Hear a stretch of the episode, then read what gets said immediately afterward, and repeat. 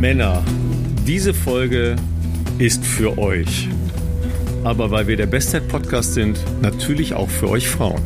Wie immer mit Philipp Flieger und Ralf Scholz. Ja, wir haben so viele Themen heute, Philipp. Ne? Da wissen wir gar nicht, wo wir anfangen sollen. Ja, er hat sich direkt mal einen tiefen Schluck aus seiner Schnapsflasche, ah ne, die Flasche mit AG1 reingedonnert. ja. Kommen wir gleich noch zu. Ja, da sind wir tatsächlich auch heute bei Männerthemen. Ja, äh, also das ist auf jeden Fall spannend. Wir haben aber heute auch ja ähm, mit äh, Leni einen ganz spannenden Gast. Super Gespräch. Und ich kann jetzt schon sagen, wir sind nicht fertig geworden. Ja, wir, wir, wir hatten die Themen, die wir mit ihr, die, die wenigen Themen, die wir mit ihr besprechen wollten, wir sind nicht fertig geworden. Wir müssen, aber hört selber. Ne? Ja, also es gibt, es gibt Wochen und, äh, und äh, Gastkonstellationen, wo man denkt, wir könnten wahrscheinlich auch drei Stunden Folge machen und hat trotzdem nicht das Gefühl, dass man ähm, irgendwo da äh, so richtig durch ist. Also bei, äh, bei Inga Lena voller Name Inga-Lena Schönburg-Heuk. Den werden sicherlich einige von euch kennen, vor allem auch unter ihrem Mädchennamen Inga-Lena Heuk, ähm, die die vielleicht früher schon Leistungssport verfolgt haben und ähm, äh, sagen wir mal so äh, 2006, 7, 8, 9, 10, 11 rum, dann äh, wird euch der Name sicherlich schon mal aufgefallen sein. Ähm, freuen uns sehr, dass die äh, sich heute für uns Zeit genommen hat. Da wissen wir schon, weil wir das Gespräch gerade aufgezeichnet haben, dass das natürlich, ähm, dass das schon großartig geworden ist und wir irgendwann auf jeden Fall noch ein Add-on machen müssen. Ähm, gleichzeitig sind es die Ereignisse der letzten Woche und auch jetzt der letzten Tage, wo wir eigentlich sagen, hey, wir, wissen gar nicht, wie wir das alles jetzt noch verpacken wollen in unserem eigentlichen Intro, in unserem Vorlauf. Ähm, weil so viel passiert ist. Ich würde sagen, wir fangen damit an, Ralf, dass wir ja letzte Woche mal wieder gemeinsam unterwegs waren, nämlich in Hamburg. Ähm, und äh, ich meine, für dich Fernsehen ganz normal, ja, klar, für mich nicht ganz so normal, aber äh, für dich zumindest ein bisschen Genrewechsel, äh, den du vollzogen hast.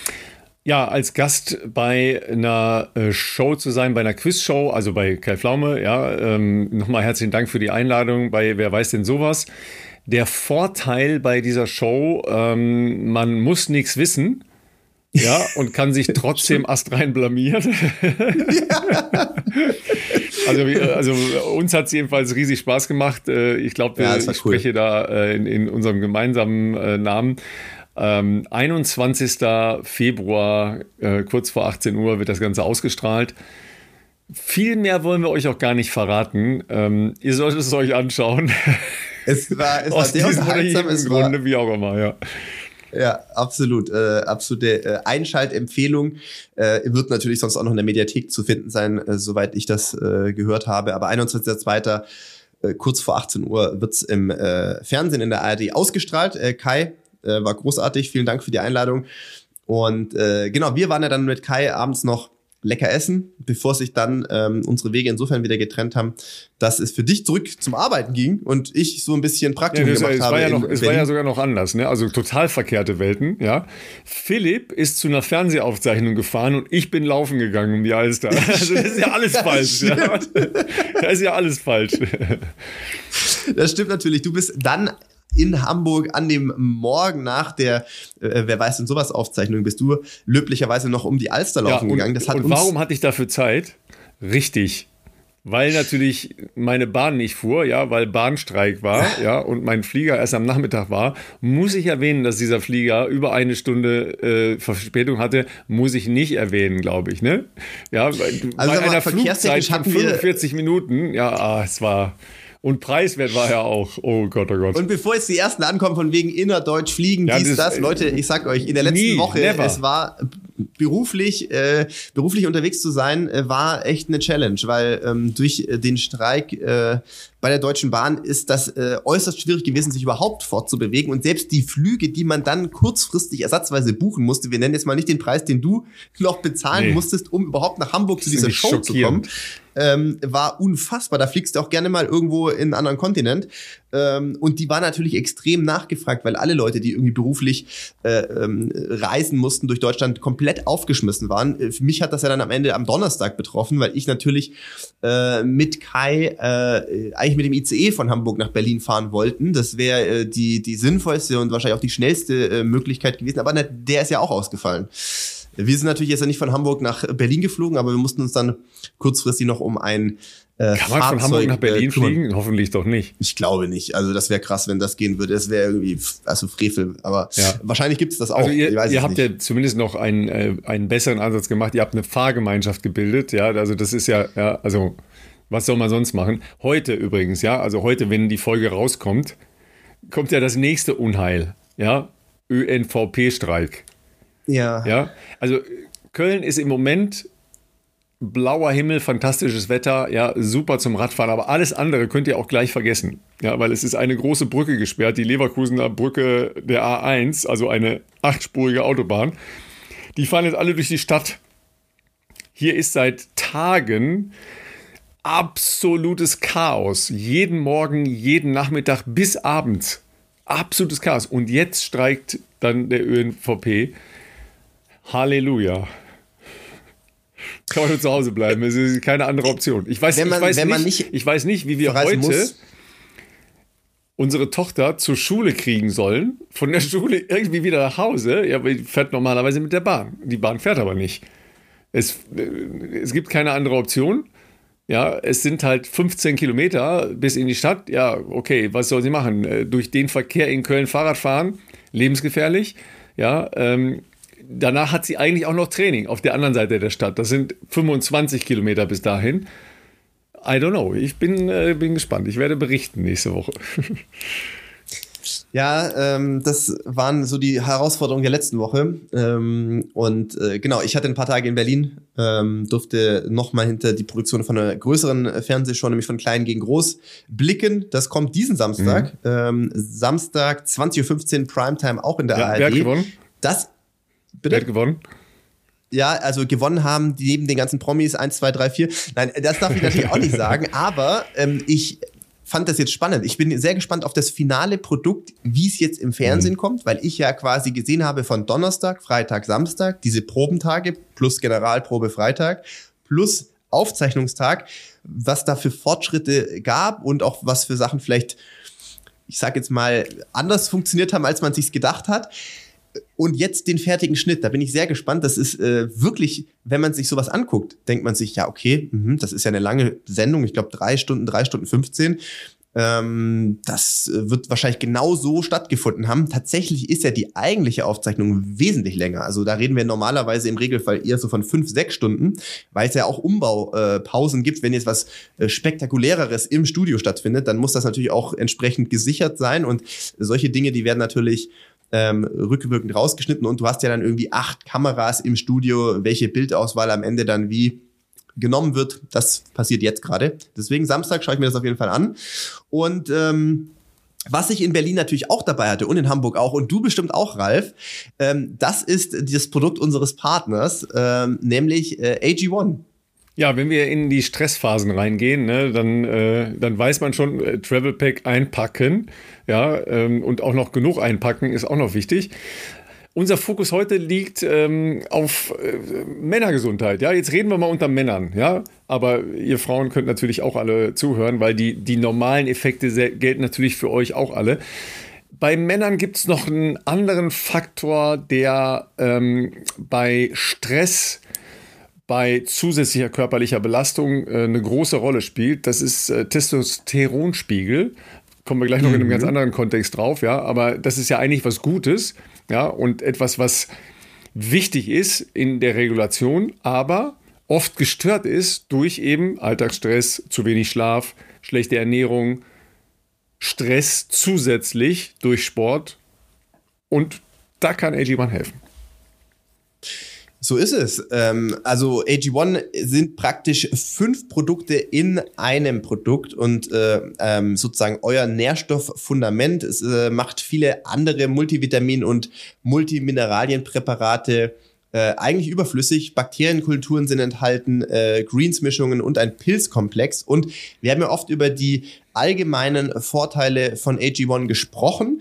Ähm, für die Männer, da haben wir uns gesagt, wir, wir suchen uns erstmal auch bewusst ähm, heraus, was das für Männer ähm, für Vorteile bedeuten kann. Ähm, es unterstützt einerseits die äh, Haargesundheit. Das ist ja dann auch in vielleicht fortschreitendem Alter nicht ganz äh, unwichtig. Es unterstützt einen gesunden Testosteronspiegel. Da hat Ralf ja eben schon sehr gut erklärt, wofür das wichtig ist und vor allem durch was das auch beeinträchtigt sein kann. Und natürlich auch ähm, äh, sehr äh, gut für den Energiestoffwechsel, den wir ja insgesamt natürlich brauchen äh, für, für, äh, für Konzentration, für sportliche Leistungen und äh, für verschiedene andere Dinge. Bei AG1 ähm, äh, ist es ja so, dass äh, die Qualität an oberster Stelle steht. Das heißt, es wird ganz bewusst darauf verzichtet, künstliche Aromen, Farbstoffe und Konservierungsstoffe beizusetzen. Ähm, es ist außerdem ohne Gluten, ohne Eier, ohne zugesetzten Zucker, ohne Nüsse oder Milch. Also ich denke, das spricht schon eine äh, breite ähm, äh, Palette an, ähm, an ähm, ja, Menschen, die das nutzen können oder auch brauchen, je nachdem, wie ihr in eurem Alltag gesettelt seid, was ihr für sportliche Ziele habt, wie ihr vielleicht auch family-technisch eingespannt seid. Ähm, das ist äh, eine sehr gute Investition in euch, die sich lohnt. Und ja, es wird oft gesprochen bei AG1 über den Preis im Monatsabo, aber am Ende des Tages ist es so, dass eure tägliche Portion AG1, eure tägliche Routine weniger kostet als ein Coffee to go am Tag und wir alle wissen, dass man den ja gerne mal irgendwo mitnimmt. Ähm, also es ist auf jeden Fall ein Investment in einen gesunden Lifestyle. Und das Ganze gibt's bei uns unter www.drinkag1.com-bestzeit. Den Link findet ihr auch in den Show Notes. Wenn ihr diesen Link nutzt, also unseren Podcast Community Deal, dann bekommt ihr zusätzlich zu eurer Monatspackung AG1 auch noch einen kostenlosen Jahresvorrat an Vitamin D3 und K2 und fünf praktische AG1 Travel Packs, was insgesamt auch einem Wert von 41 Euro entspricht, bekommt ihr gratis dazu. Und ja, die Travel Packs hatten wir beide mit dabei, wie immer, wenn wir auf Reisen sind. So ist das, ja. Und wo wir jetzt gerade schon dabei sind, ja, ähm, wir gehen bald auch auf Reisen und zwar mit dem Bestzeit-Podcast. Ja, wir haben ja gesagt, wir äh, sind durchaus im Hintergrund immer mal wieder dabei, äh, neue ja, wie soll ich sagen, Adventures auszuprobieren, ja. Und wir sehr begeben gut, uns äh, hier aber ja tatsächlich in einen Bereich, äh, wo wir schon ein paar Erfahrungen gesammelt haben, nämlich Live-Podcast bei Intersport Krummholz in Mülheim-Kerlich. Wann ist das Ganze? Montag, 26. Februar, also gar nicht mehr so lange hin. Und wir haben für euch zehn exklusive Plätze die bis zum 18. Februar vergeben werden von uns. Also die, wir werden losen. Ja, andere, andere Optionen sehen wir nicht. Ja, nee, sonst wäre es irgendwie unfair, glaube ich. Wenn ihr Lust habt, mit uns einen Abend bei Sport, äh, bei Intersport Krummholz in Mülheim-Kerlich zu verbringen, das ist in der Nähe von Koblenz, dann ähm, schreibt uns unter unserer Mailadresse und ähm, wir werden von jemand mit äh, feinen Händen das auslosen lassen. Ja, also wir, wir wissen, also da muss man mal sagen, das ist ein sehr exklusives Event. Das wird jetzt keine äh, Stadthalle, die wir da voll machen. Das ist aber auch bewusst so gewählt. Wir fanden es cool in unserer Zusammenarbeit mit Intersport und natürlich auch mit Adidas zu sagen, ähm, können wir auch physische Events irgendwie zurückbringen. Ja, also ein Live-Event wäre cool, hätten wir richtig Bock drauf. Das ist äh, für 50 Gäste ausgelegt, die natürlich auch von Intersport-Seite ähm, dazukommen dürfen. Da gibt es verschiedene Modi, wie diese Plätze vergeben und auch verlost werden. Aber wir haben natürlich auch für euch zehn Plätze sichern können. Wir machen es per Los, Leute, weil alles andere, First Come, First Serve, ist irgendwie, es ist unfair. Ähm, deswegen haben wir es gesagt, schreibt eine Mail an bestzeit.podcast.gmail.com, warum ihr dabei sein möchtet. Und ähm, wir sammeln das bis zum 18.02. losen das dann aus, informieren diejenigen, die gewonnen haben, sodass ihr hoffentlich noch genügend Zeit habt, das dann auch entsprechend planen zu können. Aber haltet euch auf jeden Fall schon mal den 26.02. Äh, frei oder zumindest im Hinterkopf. Wie gesagt, in Mülheim-Kerlich in der Filiale von Intersport, Krummholz in der Nähe von Koblenz ist das. Ähm, da werden wir einen Live-Podcast machen. Es wird ein bisschen Rahmenprogramm geben. Es wird natürlich ein Meet and Greet geben. Es wird ein, äh, auch ein Test äh, and Try-Event geben, wenn man das möchte.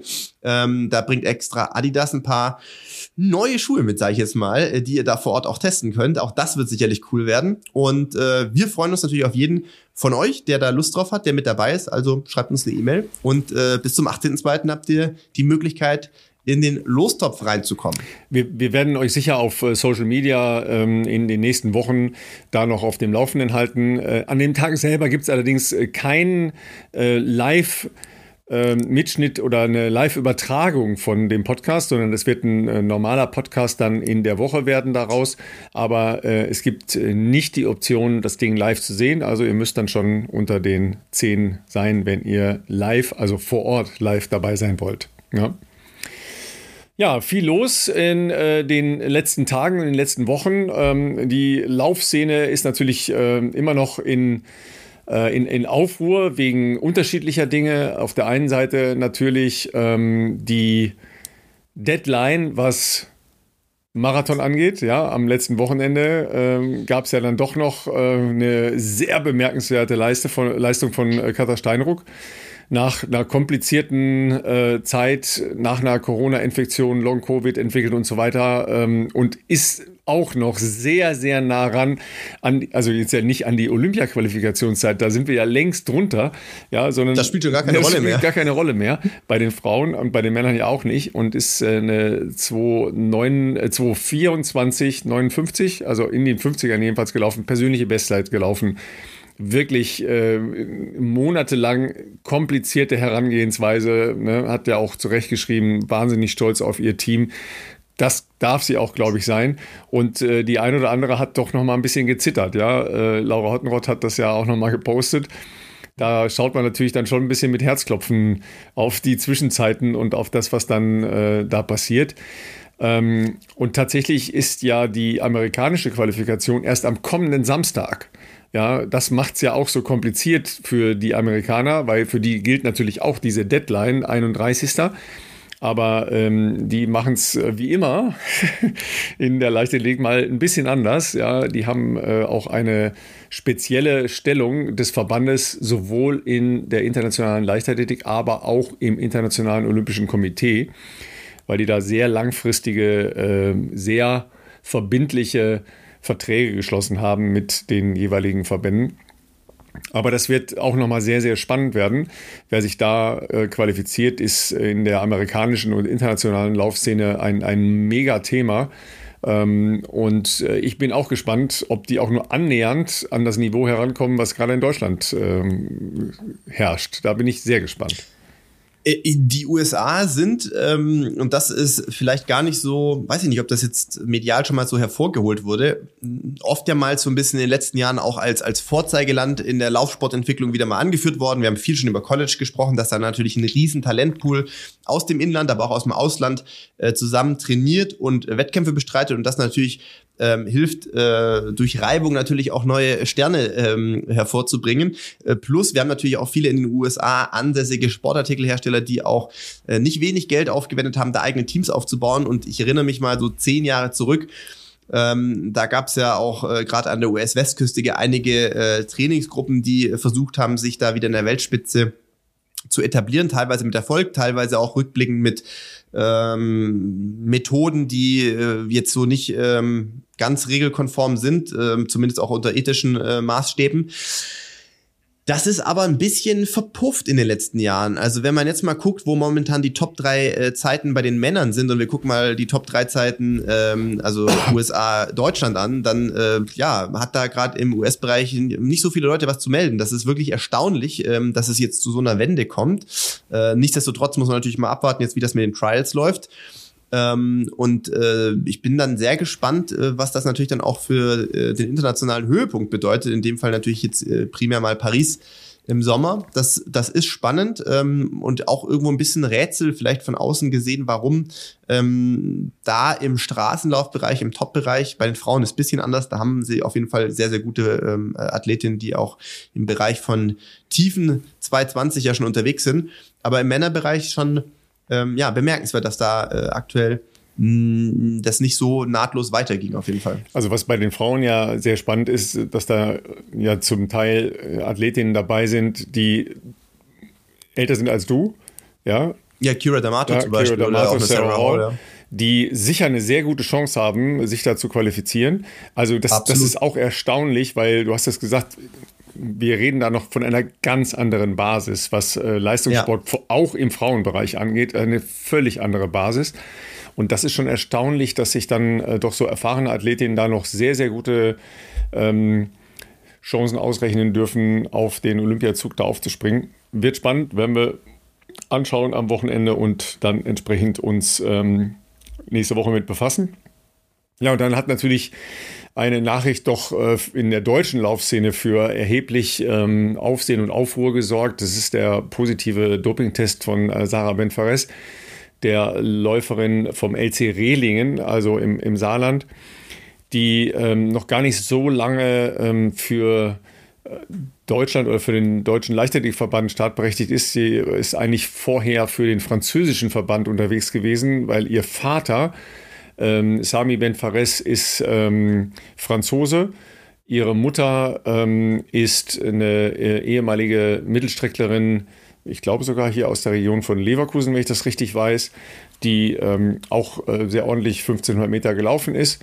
Also die äh, hatte beide Optionen äh, da zu laufen, aber erst seit 2021 dann für den Deutschen Leichtathletikverband, war bei den Weltmeisterschaften für die Deutsche Leichtathletik und bei den Europameisterschaften positiver Test auf EPO und Testosteron. Das ist schon ein massiver Befund.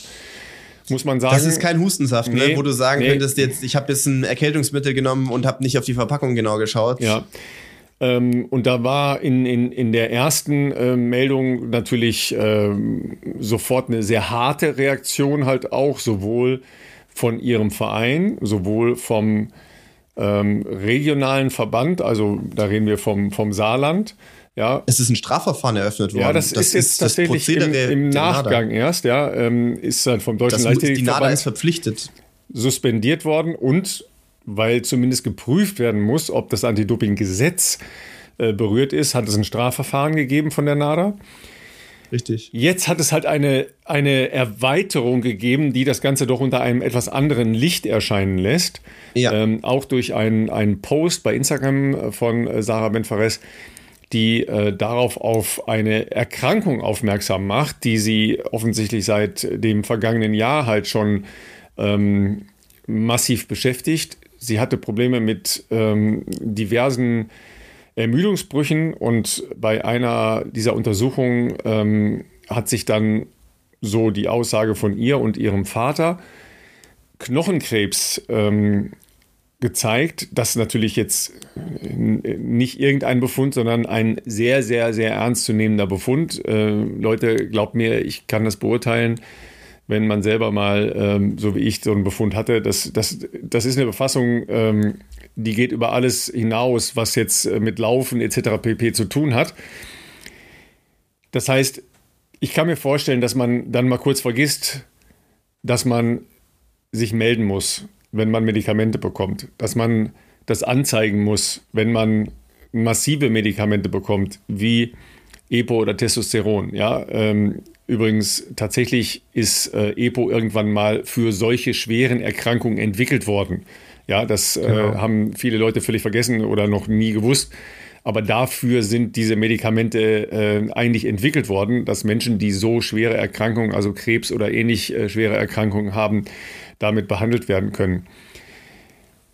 Es ist halt dennoch schwer nachvollziehbar, warum es jetzt diese harten Reaktionen sowohl von der NADA, aber auch vom Verband gegeben hat.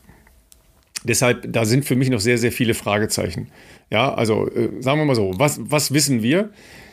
Wir wissen, dass sie ähm, mehrfach bei der NADA in Bonn gewesen ist. Das ist ähm, nicht unüblich. Also nach einer positiven A-Probe bekommt man als äh, Athletin oder, als Betroffene ähm, die Gelegenheit, sich zu äh, äußern, Stellungnahme abzugeben. Da ist man sehr gut beraten, wenn man äh, sowohl einen Anwalt mitnimmt, aber auch nicht nur Vertrauenspersonen, sondern auch jemanden, der, der das medizinisch begleitet. Das ist wohl passiert, nämlich der behandelnde Arzt war wohl mit bei ihren Anhörungen in Bonn. Bemerkenswert, wenn denn dort dieses Thema Knochenkrebs überhaupt auf dem Tisch war, das weiß ich nicht, dass dennoch die Strafanzeige erfolgte. Ja, vielleicht das ist stimmt. die auch verpflichtend, also dass die NADA immer im Rahmen eines positiven Befundes diese Strafanzeige stellen muss. Das weiß ich nicht ganz genau, das ist aber denkbar. Ich weiß nicht, ob der Deutsche Leichtathletikverband informiert worden ist. Es gibt ja da dann eben auch äh, zuständige äh, Stellen. Es gibt Vertrauenspersonen, es gibt äh, Athletinnensprecher, es gibt äh, natürlich äh, Disziplintrainer, es gibt Bundestrainer. Ich weiß nicht, wie, wie gut der Kontakt da war, aber es gibt eine Menge Optionen. Ja, und äh, hilf mir, Werner Klein, ist der nicht sogar im Saarland zu Hause? Doch, ne? In Rehlingen. Ja. Also bei Rehlingen. Er ist im Rehl einer der Funktionäre auch von Rehlingen. Ja. Also da, da verstehe ich dann nicht, dass es da nicht einen Austausch gegeben hat und man anders auch öffentlich damit umgeht, ja, weil erst kam der positive äh, Dopingbefund äh, ans Licht. Ich glaube nicht äh, in einer äh, Öffentlichkeitsstrategie, sondern das ist halt durchgestochen worden und äh, dann vom Saarländischen Rundfunk äh, veröffentlicht worden. Jetzt kam ähm, die Krankengeschichte von der Sarah dazu, aber es bleiben eine Menge Fragen und ähm, es ist wie immer äußerst komplex. Das macht so Dinge extrem schwer. Und da hapert es dann halt einfach auch in der Kommunikation. Ja, Philipp, du weißt selber, wie das ist. Wenn man äh, in einen Testpool als Spitzensportler reinkommt, also als jemand, der international für den Deutschen Leichtathletikverband startet, dann hat man Verpflichtungen, man muss seine Whereabouts, also wo man sich aufhält, permanent äh, eintragen und updaten. Wenn man Medikamente nimmt, aus nachvollziehbaren Gründen, dann muss man äh, das entsprechend vermerken, in Protokollen vermerken.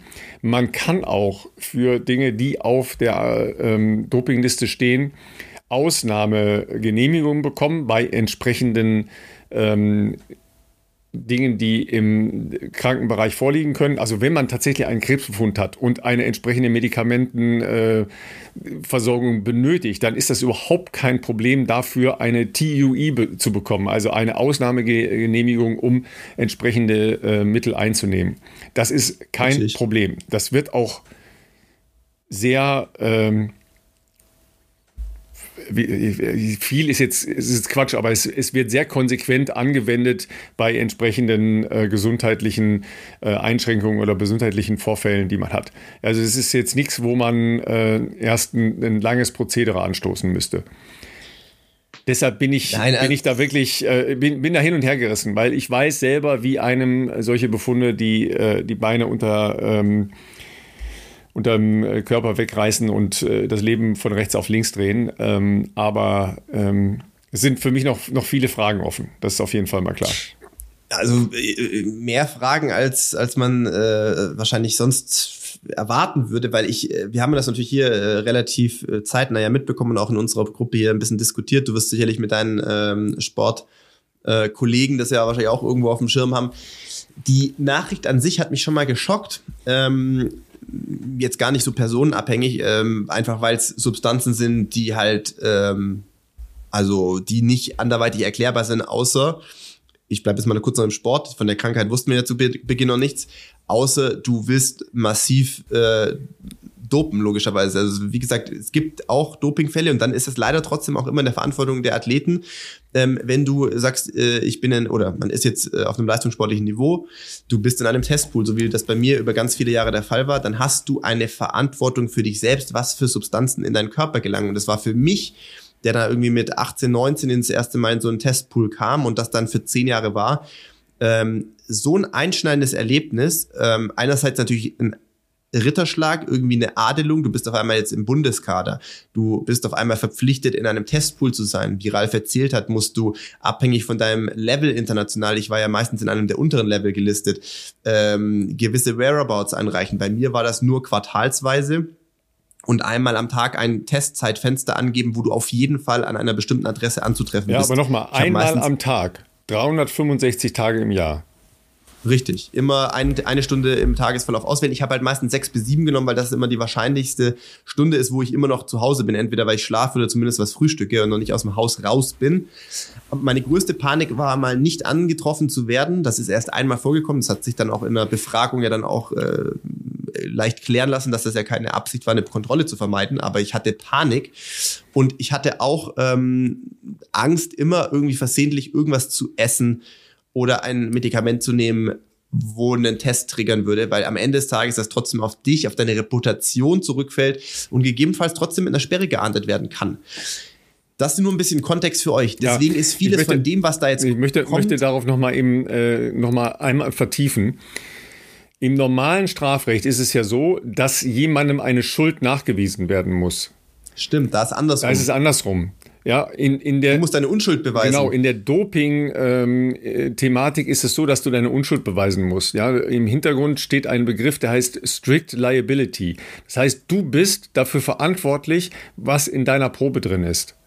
Ja, und, genau. und nicht umgekehrt. Nicht der Verband muss dir nachweisen, dass das in deiner Probe drin ist, sondern umgekehrt. Du musst erklären, warum das da drin ist und was da äh, Tango war. Genau so viel jetzt erstmal nur kurz Kontext für, wie das für, sich für mich angefühlt hat oder wie meine persönlichen Erfahrungen mit diesem System sind. Ähm, für mich wäre, also wie gesagt, du hast jedes Nasenspray, wenn du mal krank warst, fünfmal angeschaut und dich im Zweifelsfall natürlich immer für die Meerwasserkomponente entschieden, wo du wusstest, da ist außer Salz und sonst nichts drin. Ähm, äh, solche Substanzen wie Epo und Testosteron, das sind die richtig krassen ähm, Keulen, die natürlich auch in der Vergangenheit häufig schon angewendet wurden, um Top-Athleten noch besser zu machen. Insofern war ich schockiert, dass es mal wieder einen Fall von einer, in dem Fall jetzt einer deutschen Athletin äh, gab. Das gab es in der jüngeren Vergangenheit lange nicht mehr die offensichtlich diese Substanzen in ihrem Körper hat.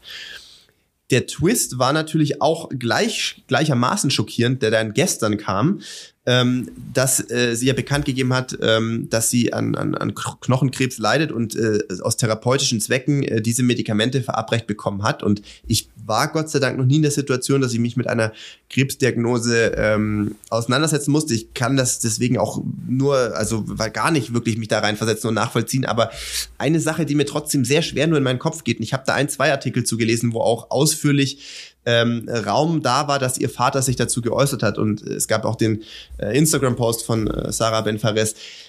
Also es macht alles menschlich irgendwo, äh, möchte man das nachvollziehen können dass das dir den Boden unter den Füßen wegzieht, dass du natürlich, und das ist vollkommen richtig, also da spielt ja ein Leistungssport, sollte dann auch nicht die oberste Rolle spielen, da spielt die eigene Gesundheit logischerweise die absolute Priorität. Alles Unternehmen, um, äh, um sich einer Behandlung, einer Therapie äh, zu unterziehen, ja, auf jeden Fall bin ich total dabei. Aber soweit ich das gelesen habe, reden wir jetzt ja von äh, Diagnose irgendwie letzten August.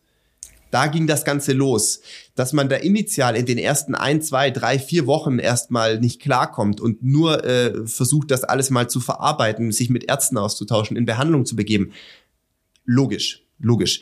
Aber dass man in der Zwischenzeit seither nicht ähm, wie soll ich sagen, also vielleicht, uns vielleicht fehlen uns auch noch Informationen, aber dass man nicht dann darauf kam, dass man ja Leistungssportlerin ist, die Nationaltrikot schon getragen hat in München bei den Europameisterschaften, die in einem Testpool ist, dass man das nicht mit dem Verband, mit seinem Bundestrainer, mit der NADA, also der äh, Anti-Doping-Agentur in Deutschland irgendwo mal teilt, ich rede von teilen, einfach kommunizieren. Man hat diese Erkrankung und man muss gegebenenfalls sich auch ähm, besonderen Behandlungsmethoden äh, natürlich äh, diese auch nutzen, das, ist ja gar kein Thema, dass du dafür eine, eine TOE, äh, eine Ausnahmegenehmigung bekommst. Das, das ist ja klar. Äh, wir sind auch, bei uns war es auch immer so, äh, man darf keine Infusion mehr bekommen, weil natürlich da auch viel Schindluder, Schindluder mit getrieben wurde. Aber wenn du eine medizinische Ausnahmesituation hast, sagen wir mal, ich hätte einen Autounfall und es wäre nötig, mir Infusionen zu geben oder Blutkonserven oder sowas, dann ist das überhaupt gar kein Thema. Das ist auch im Regelwerk so vorgesehen, dass du natürlich in solchen Sondersituationen auf jeden Fall die adäquate medizinische Behandlung bekommen kannst. Das muss aber halt irgendwo mal erfasst werden und dann kommuniziert werden. Und das ist was, was ich ganz komisch finde. Jeder geht sicherlich mit so einer Krankheit anders um. Nicht jeder ist Lance Armstrong, über den kann man auch sagen, was man will. Der hat sicherlich dann auch das in eine andere Richtung weitergetrieben. Was ich damit sagen will, ist, der hat seine Story natürlich sehr vor sich äh, hergetragen und nach außen auch kommuniziert. Das muss man nicht so machen. Das handhabt bestimmt jeder total anders. Aber zumindestens, du musst das nicht auf Instagram teilen, aber zumindestens für dich als zu der Zeit Sportlerin, mit den wichtigen drei, zwei, drei Stellen, das ist dein Verein, dein Trainer, wie auch immer, das ist dein Verband und das ist die NADA. Dass, dass das nicht gemacht wurde in dieser ganzen Zeit, das verstehe ich nicht. Das ist komisch einfach. Warum? Das macht gar keinen Sinn. Und eine andere Geschichte, die für sie womöglich ja auch Probleme mit sich bringen kann, das äh, hat jetzt gar nichts mit dem Sport zu tun ist, ähm, aber das habe ich auch in einem Artikel gelesen. Sie ist ja äh, angehende Pharmazeutin. Sie studiert äh, Pharmazie. Mhm, ja. Pharmazie. Also ich glaube, dass das womöglich Berufsverbot etc. Ich weiß nicht, ob sie, wenn das rauskommt mit dem Strafverfahren, wenn das je nachdem, wie das entschieden wird, ob man du später als Apothekerin... Du darfst nicht vorbestraft sein. Genau, das mhm. wird, könnte, wenn sich das, je nachdem, wie sich das mit dem Verfahren entwickelt und sich das jetzt alles die nächste Zeit aufklären lässt, könnte das natürlich auch äh, mit einem Berufsverbot einhergehen. Also das ist schon echt eine, eine heftige Nummer in allen Belangen. Ähm, und ja, also bin, ich bin gespannt, ob da noch ein bisschen mehr äh, Klarheit, mehr ja, Infos, vor allem Klarheit, ja, ja weil es, es sind so viele genau. Sachen jetzt unklar, die man was wir jetzt wissen, so nicht zusammenbringt, ja, weil, weil es passt genau. nicht so richtig zusammen, ja. Und ja, also verständlich, dass auch Leute aus ihrem Vereinsumfeld oder sonst, also äh, dass die natürlich komplett geschockt sind, äh, verstehe ich natürlich auch, wenn die davor wirklich nichts wussten, ja. Muss ich dann als Verein an die Öffentlichkeit gehen und äh, da, da habe ich dann wieder habe ich dann wieder Probleme mit, ja. Also Klar. bevor ich dann mich als Verein auch als als äh, saarländische, äh, da gibt's ja eine, eine Sonderförderung in den Ländern, haben wir, glaube ich, hier schon mehrfach genannt. Das ist im Saarland auch so. Ja, da ist sie halt dann auch gleich äh, gesperrt worden für und so weiter. Da hätte ich jetzt dann auch gedacht, hm, Leute, ihr habt auch eine Verpflichtung gegenüber euren Leuten, ähm, mal zu Fall. gucken, ja, weil erstmal ist es ein Dopingverdacht. Ja, und es ist eine, äh, eine Beschuldigung und es ist eine Anklage im Sinne des Anti-Doping-Gesetzes. Es sind keine Verurteilungen. Ja, genau. Äh, und da finde ich, hat dann ein Verein auch eine Fürsorgepflicht zu sagen, äh, Sekunde mal, äh, wir äußern uns da jetzt vielleicht mal nicht direkt zu, ja, und vor allen Dingen nicht so, ja, nämlich direkt, äh, ja, Schock und schwerster, sch schwerster Schlag in der Vereinsgeschichte. Äh, Leute, ne, mal bisschen runterfahren, ja, weil ihr wisst noch gar nicht, wie komplex der Fall ist. Äh, vollkommen egal, äh, wie sich jetzt diese, diese Wendung noch äh, weiter ergeben hat, ja. Ihr wisst nicht, was Tango ist. Also doch bitte mal, mal ein bisschen, bisschen ruhig bleiben. Ja. Also es ist äh, komplex, ja. Ähm, das sind äh, die Dinge, mit denen wir uns sehr oft bei äh, solchen Dopingverfahren oder überhaupt juristischen Auseinandersetzungen im Sport befassen müssen. Ja, und dann erklärst du das mal eben bei einer Vorstellung zu einem 1500 Meter Lauf. Ja, das ist auch eine Herausforderung. Auf jeden Fall. ähm, wir werden das verfolgen, soweit uns das möglich ist, oder mal gucken, was wir so für interne Quellen vielleicht noch haben, die äh, in den nächsten Tagen äh, und Wochen da äh, besser informiert sind äh, als das, was jetzt äh, im öffentlichen Raum kursiert. Aber ist äh, in der Konstellation auf jeden Fall ein besonderer Fall. Und ähm, ja, sind da, sind da natürlich auf jeden Fall gespannt. Harter Cut, ich würde sagen, ja, harter Cut. Ja, ja? Wir, wir, müssen jetzt von, dem, von den negativen Themen. Äh, also wir kommen auf jeden wegkommen. Fall zu einer besonderen Frau, ja. Ah, das mit, Und, mit Sicherheit. Äh, eine, die, äh, die sehr viele Facetten mitbringt. Ähm, die Parallelen, was Trainingsorte, besondere Trainingsorte ähm, zu meiner sehr bescheidenen Karriere äh, aufweist, die schon mit sehr prominenten äh, Menschen zusammengearbeitet hat, also als äh, Trainer zusammengearbeitet hat. Ähm, aber du kennst sie besser, weil du sie persönlich kennst. Viel besser und viel länger wir, kennst, ja. Wir kennen uns ähm, aus unseren, ich möchte mal sagen, eher sportlichen Anfängen, als wir, äh, passend zur letzten Folge, als wir noch äh, auch auf der Bahn jung, viel unterwegs jung und waren. Wild waren. jung und wild waren, äh, als, äh, als Leni dann schon ähm, auch dann schon mal Richtung Straßenlauf geschnuppert ist, deutsche Halbmarathonmeisterin geworden ist. Äh, aus dieser Zeit kennen wir uns ähm, noch und ähm, äh, die ist natürlich heute so viel mehr. Die ist heute auch ähm, äh, Ehefrau, Mutter, äh, Unternehmerin äh, im, im, im Gesundheitswesen, wenn man so möchte. Sie ist äh, Trainerin, Ernährungswissenschaftlerin, Sportwissenschaftlerin, immer noch Läuferin, auch mit, ähm, das kommt heute auch noch in der Folge, mit Zielen, die sie dieses Jahr natürlich hat. Und äh, einer ihrer oder ihr Kernleitspruch ist Move to Improve, ähm, weil sie davon überzeugt ist, dass äh, wir als Menschen durch körperliche Belastung weiterkommen, besseres Selbstgefühl, Selbstwertgefühl entwickeln, ähm, besser zu uns finden, ähm, lernen auch zu entlasten und natürlich auch zu mehr Gesundheit finden. Über all das sprechen wir jetzt mit ihr und freuen uns sehr, dass sie sich heute für uns Zeit genommen hat. Herzlich willkommen, Leni. Ja, dann erstmal herzlich willkommen äh, bei uns in der kleinen Podcast-Welt. Ähm, äh, was ist jetzt eigentlich genau dein Ruf oder Geschäftsname? Ja, äh, Leni, Leni äh, haben wir jetzt schon mitgekriegt, ist, ist so mehr der private Rufname. Ja, ähm, ab, ab wann wirst du bei deinem vollen Namen genannt und außer von deiner Mutter, von wem noch? ja, danke für die Einladung euch beiden. Äh, cool, dass ich hier mit dabei sein kann. Und ähm, ja, also ich bin schon äh, die Leni. Ich glaube, jeder kennt mich als Leni. Inzwischen auch als Leni Runner werde ich immer wieder mal angesprochen, wenn ich irgendwo unterwegs bin. Das äh, finde ich ganz lustig. Und ansonsten, also das Inga Lena, das äh, findet sich relativ selten. Und äh, trotzdem finde ich es schön, dass man da unterscheiden könnte. Aber ich freue mich über, über die Leni, genau. Sag mal, wo wir gerade dabei sind. Ähm, ich habe meinen beiden Töchtern äh, jeweils zwei Namen mitgegeben weil ich ihnen zumindest die Option geben wollte, sich nochmal anders zu entscheiden, weil man bekommt ja den Namen logischerweise meistens von den Eltern, manchmal auch von irgendwelchen Stars oder äh, Vorbildern aus der äh, Sport- oder Showbranche. Hast du einen zweiten Namen? Äh, ich habe noch zwei weitere, aber die, über die möchte ich nicht unbedingt sprechen, muss ich zugeben. meine, meine, meine Mama, die hört das jetzt äh, leider, leider nur noch von, von oben. Ähm, aber ich bin mir sicher, sie hatte einen Auftrag mit den Namen, die sie mir gegeben hat. Ähm, okay, okay, okay. Genau. Aber meinen Kindern habe ich auch ähm, oder haben wir auch jeweils Zweitnamen gegeben. Und ich bin gespannt, vielleicht wählen sie auch irgendwann den zweiten aus. Also mein älterer heißt äh, Frederik Paul mhm. und der Paul kommt vom Opa. Und ich finde es auch schön, dass es diesen, diesen Zweitnamen gibt, dass man da auch eine Familienverbindung hat.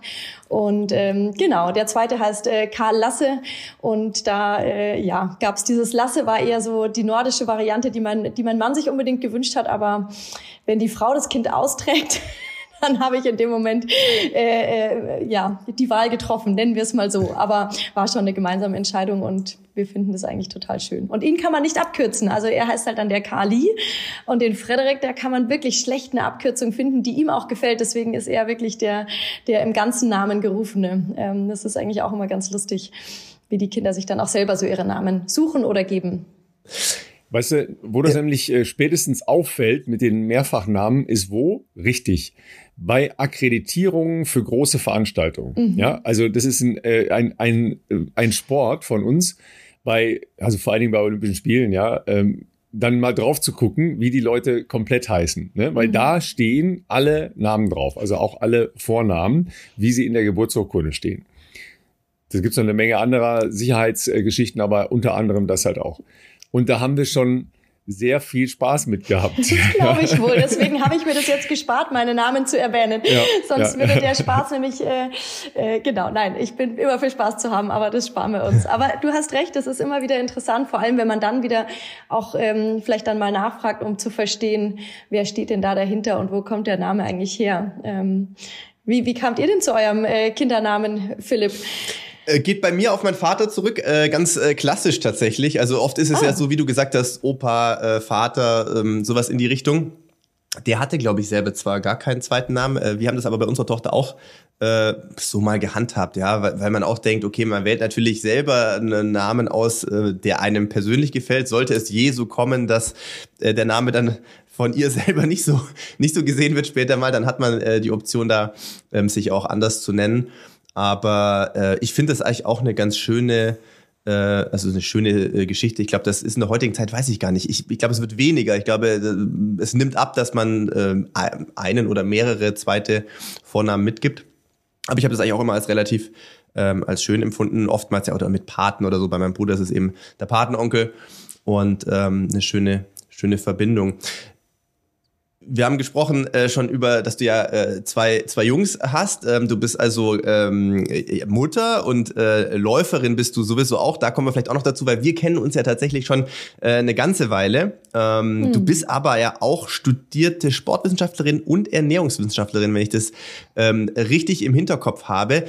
Und ähm, ich glaube, viele werden dich äh, vielleicht kennen. Wir haben es vorher kurz gesagt über natürlich deinen Instagram-Namen. Da geht's mir, habe ich auch ein, zwei Anekdoten im Hinterkopf, mhm. wo Leute äh, auf mich zukamen. Ja, da ist ja, da habe ich Übungen mir angeschaut. Äh, die haben mir total gut geholfen von von dieser äh, Leni Runner. Und ich habe das erst sehr spät mitbekommen, dass dein Account irgendwann so groß geworden ist. Und wenn wir groß sagen, dann müssen wir sagen, wir reden jetzt mhm. glaube ich von um die 250.000 äh, Instagram-Abonnenten. Das ist schon richtig krass. Und ähm, du bist da vor allem aktiv ähm, mit, ich sage jetzt mal, Content, der Mehrwerte liefert. Also ähm, im Bereich äh, Stabi-Übungen, äh, Lauf-ABC, alles, was irgendwie Leute besser macht, gesünder macht, äh, rund ums Laufen. Und das schlägt, glaube ich, schon äh, ziemlich ein, weil ich, wie gesagt, schon mehrere Leute ähm, hatte, die mir gesagt haben, ah, der Account von der Linie Runner, der ist ja super. Und ich musste am Anfang überlegen, okay, gar nicht, weiß gar nicht, wer das ist. Und dann habe ich aber gesehen, dass du das bist und dass dein Instagram-Name ist. Ähm, äh, wir haben uns nämlich eigentlich kennengelernt schon, ich würde mal tippen, weiß ich nicht, 2006, 2007 oder um ja, den Dreh ja. wahrscheinlich, weil wir mhm. da beide noch ähm, auf kürzeren Strecken unterwegs waren, so würde ich es mal nennen, äh, und auch recht mhm. ambitioniert auf jeden Fall. Ähm, nimm uns vielleicht mal ein bisschen mit, ähm, so von deinem Werdegang, weil das ist ja, glaube ich, ganz spannend. Einerseits diesen sehr ähm, leistungssportlichen Background, der dich ja sicherlich in, in den Jahren auch geprägt hat, aber auch natürlich das mhm. gepaart mit deiner äh, Ausbildung und dem Beruf, den du jetzt daraus entwickelt hast, der ja, glaube ich, auch mehrschichtig ist. Absolut, ja. Nee, ähm, ja, eigentlich eine spannende Geschichte, auch wenn man jetzt so zurückblickt irgendwie ähm, und überlegt, wie das eigentlich so kam. Also ich kann nicht sagen, dass ich irgendwie mal einen Fahrplan hatte, wo ich jetzt so stehen würde mit 37 und ähm, finde es eigentlich ganz cool, wie manches so kam, auch wenn es in den Momenten selber nicht immer äh, gut war oder man auch natürlich so sein, sein Hadern auch hatte. Aber ja, ich komme eigentlich aus einer ähm, aktiven Familie. Bei uns gab es wenig Auto. Wir mussten immer eigentlich alles mit dem Fahrrad zurücklegen, weil Umwelt Umfeld und so weiter. Von daher war das schon so äh, automatisch in die Wiege gelegt, dass man sich sehr viel bewegt hat. Ich bin die jüngste von vier Kindern. Mein ältester Bruder, ähm, der war immer mein großes Vorbild. Mit dem wollte ich mithalten. Der ist sechs Jahre älter. Also ich musste schon alles immer im Laufschritt und nicht im Gehschritt irgendwie zurücklegen. War sehr ehrgeizig als Kind und habe viel unterschiedlichen Sport gemacht. Über Fußball und Handball, über Tennis und Schwimmen bin ich irgendwie nebenbei so beim Laufsport auch gelandet über unseren Nachbar und ähm, ja, habe dann kleine Laufwettkämpfe in der Umgebung mitgemacht, war da immer schon erfolgreich und habe dann mit 14 eigentlich so mit dem Laufen im Verein angefangen, auf den kurzen Strecken, wie du sagst, genauso auch so 800, 1500. Aber ich habe jetzt keine klassische leichtathletische Ausbildung, sondern tatsächlich eher eine breiten sportliche Ballausbildung, muss man vielleicht sagen. Und Fußball, ne? Ja, bin dann das ist so, auch interessant. Ja. Da warst du ja Pionierin sozusagen damals zu der Zeit fast noch. ja, ich war das einzige Mädel bei den Jungs. Ich fand das super cool. Ich war da total etabliert. Ich hatte meine Rolle wollte immer, ich wollte eigentlich auch immer ein Junge sein, äh, so halber Kurzhaarschnitt und ähm, ich ja war da irgendwie völlig äh, anerkannt. Das fand ich als Mädchen auch immer schon schön. Und ähm, ja, bin dann aber eher so in den Laufsport neben dem Handball später auch reingerutscht, weil ich habe dann Fußball aufgehört. Mit, mit Mädchen wollte ich nie Fußball spielen, habe ich damals gesagt und bin dann so äh, zum Handball und es war eigentlich eine schöne Zeit. Und mit dem Laufen kam das dann mit dem, äh, mit dem Erfolgreichsein, merkt man dann, wenn man selber was in der Hand hat, ist man irgendwie ein bisschen ähm, ja selbstständiger versus eine Handballmannschaft, wo dann so in diesem jugendlichen Alter auch der Ehrgeiz nicht bei allen so groß war. Und in die Auswahl wollte ich damals nicht gehen. Und dann bin ich beim Laufsport gelandet, mit 18 das erste Mal deutsche Crossmeisterin geworden und oder also im Nachwuchsbereich. Und als mich damals unser Bundestrainer, da warst du glaube ich auch dabei, der ähm, wie hieß er, Uhlendorf? Ähm, Uhlemann. Uhlemann, genau, der Uhlemann. Uhlemann äh, Detlef Uhlemann sagte im Ziel, Mensch, ja, jetzt EM in zwei Wochen, habe ich erstmal gesagt, EM? Ich habe jetzt Saisonpause. Welche EM überhaupt? Und er so, äh, wie ist dein Name, Ingalena? Ich habe noch nie von dir gehört, aber so in zwei Wochen ist Europameisterschaft und ich so, äh, okay. Also es war völlig äh, out of the blue und es war äh, richtig spannend. Dann war ich bei meiner ersten EM. Das war sensationell und damit kam natürlich auch der der Einstieg so in den in den richtigen Laufsport. Genau. Ja, dann habe ich das so ein paar Jahre gemacht, war nach dem Abitur erstmal noch in, in Südamerika für ein Jahr, wollte da mit der Gastfamilie, wo ich als Au pair gearbeitet habe, eigentlich nach Quito ziehen, ähm, um dort eben auch so im Höhentraining ein bisschen zu trainieren und trotzdem aber auch Lebenserfahrungen zu sammeln. Und ja, habe da eine tolle Zeit verbracht und als ich zurückkam, ähm, habe ich dann mich fürs Sportstudium eben in München entschieden, weil ich schon immer wichtig fand, irgendwie so beides zu kombinieren. Und ähm, ja, das war eine, war eine gute Zeit bin dann zum Trainer nach Dortmund gewechselt und habe dann in den nächsten Jahren eben vieles auf der 5000 und 10.000 Meter Strecke über bei den Junioren gewonnen bei der Deutschen und bin da aber dann so hängen geblieben zwischen Straße, Bahn und Crosslauf. Gib uns da, da gerne mal eine, eine, Bestzeit, äh, weil das ist ja das, was natürlich viele Leute auch interessiert, einfach damit äh, wir mal eine Hausnummer haben, was du da so in der Zeit auch gelaufen bist. Ja, also damals bin ich so ähm, auf der Bahn mal im Bestzeit 33,30 gelaufen ähm, und äh, die 34,0 auf der Straße. Genau, wurde dann ähm, deutsche Meisterin im Halbmarathon bei den Aktiven mit einer Zeit, die würde heute wahrscheinlich äh, keinen deutschen Titel mehr geben mit 1,14. Aber ich meine, da das steht auch nochmal auf einem ganz anderen Blatt. Und also was sich heutzutage in der Zeit äh, so getan hat, also es war 2010, ähm, aber auch damals, man es gibt halt den Tag, da ist man in dem Feld, in dem man unterwegs ist, die schnellste. Und das war für mich ähm, ein, ein wirklich ein toller Erfolg Allerdings folgte dann aus dieser Phase auch eine Verletzung und dann bin ich ähm, im Grunde auch schon 2011, 12 dann schon aus dem Leistungssport wieder zurückgetreten und ja, was erstmal schwer war, aber im Nachhinein, und das ist auch so einer dieser ähm, Umkehrpunkte, wo ich sage, von heute betrachtet war das eine extrem spannende ähm, Phase und Entwicklung für mich, weil der Leistungssport ist zwar schön und der hat mich wahnsinnig geprägt und mir ganz viele tolle Erlebnisse eben auch ähm, beschert.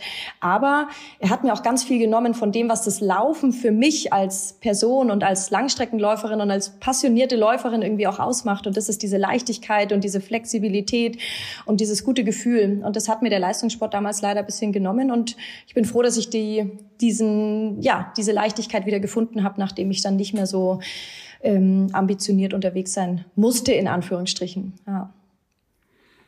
Sag mal, weil jetzt ja wieder olympische Saison ist, ähm, treibt dich dann noch mal so ein bisschen so eine äh, so eine Schwermut oder Sehnsucht? Ähm?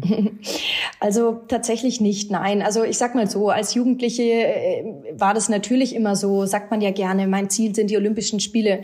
Ähm, ich glaube, dass ich diesem Ziel nicht, ähm, also ich hätte dieses Ziel, glaube ich, nicht erreichen können, auch wenn ich ähm, vielleicht versucht hätte, alles irgendwie darauf einzustellen.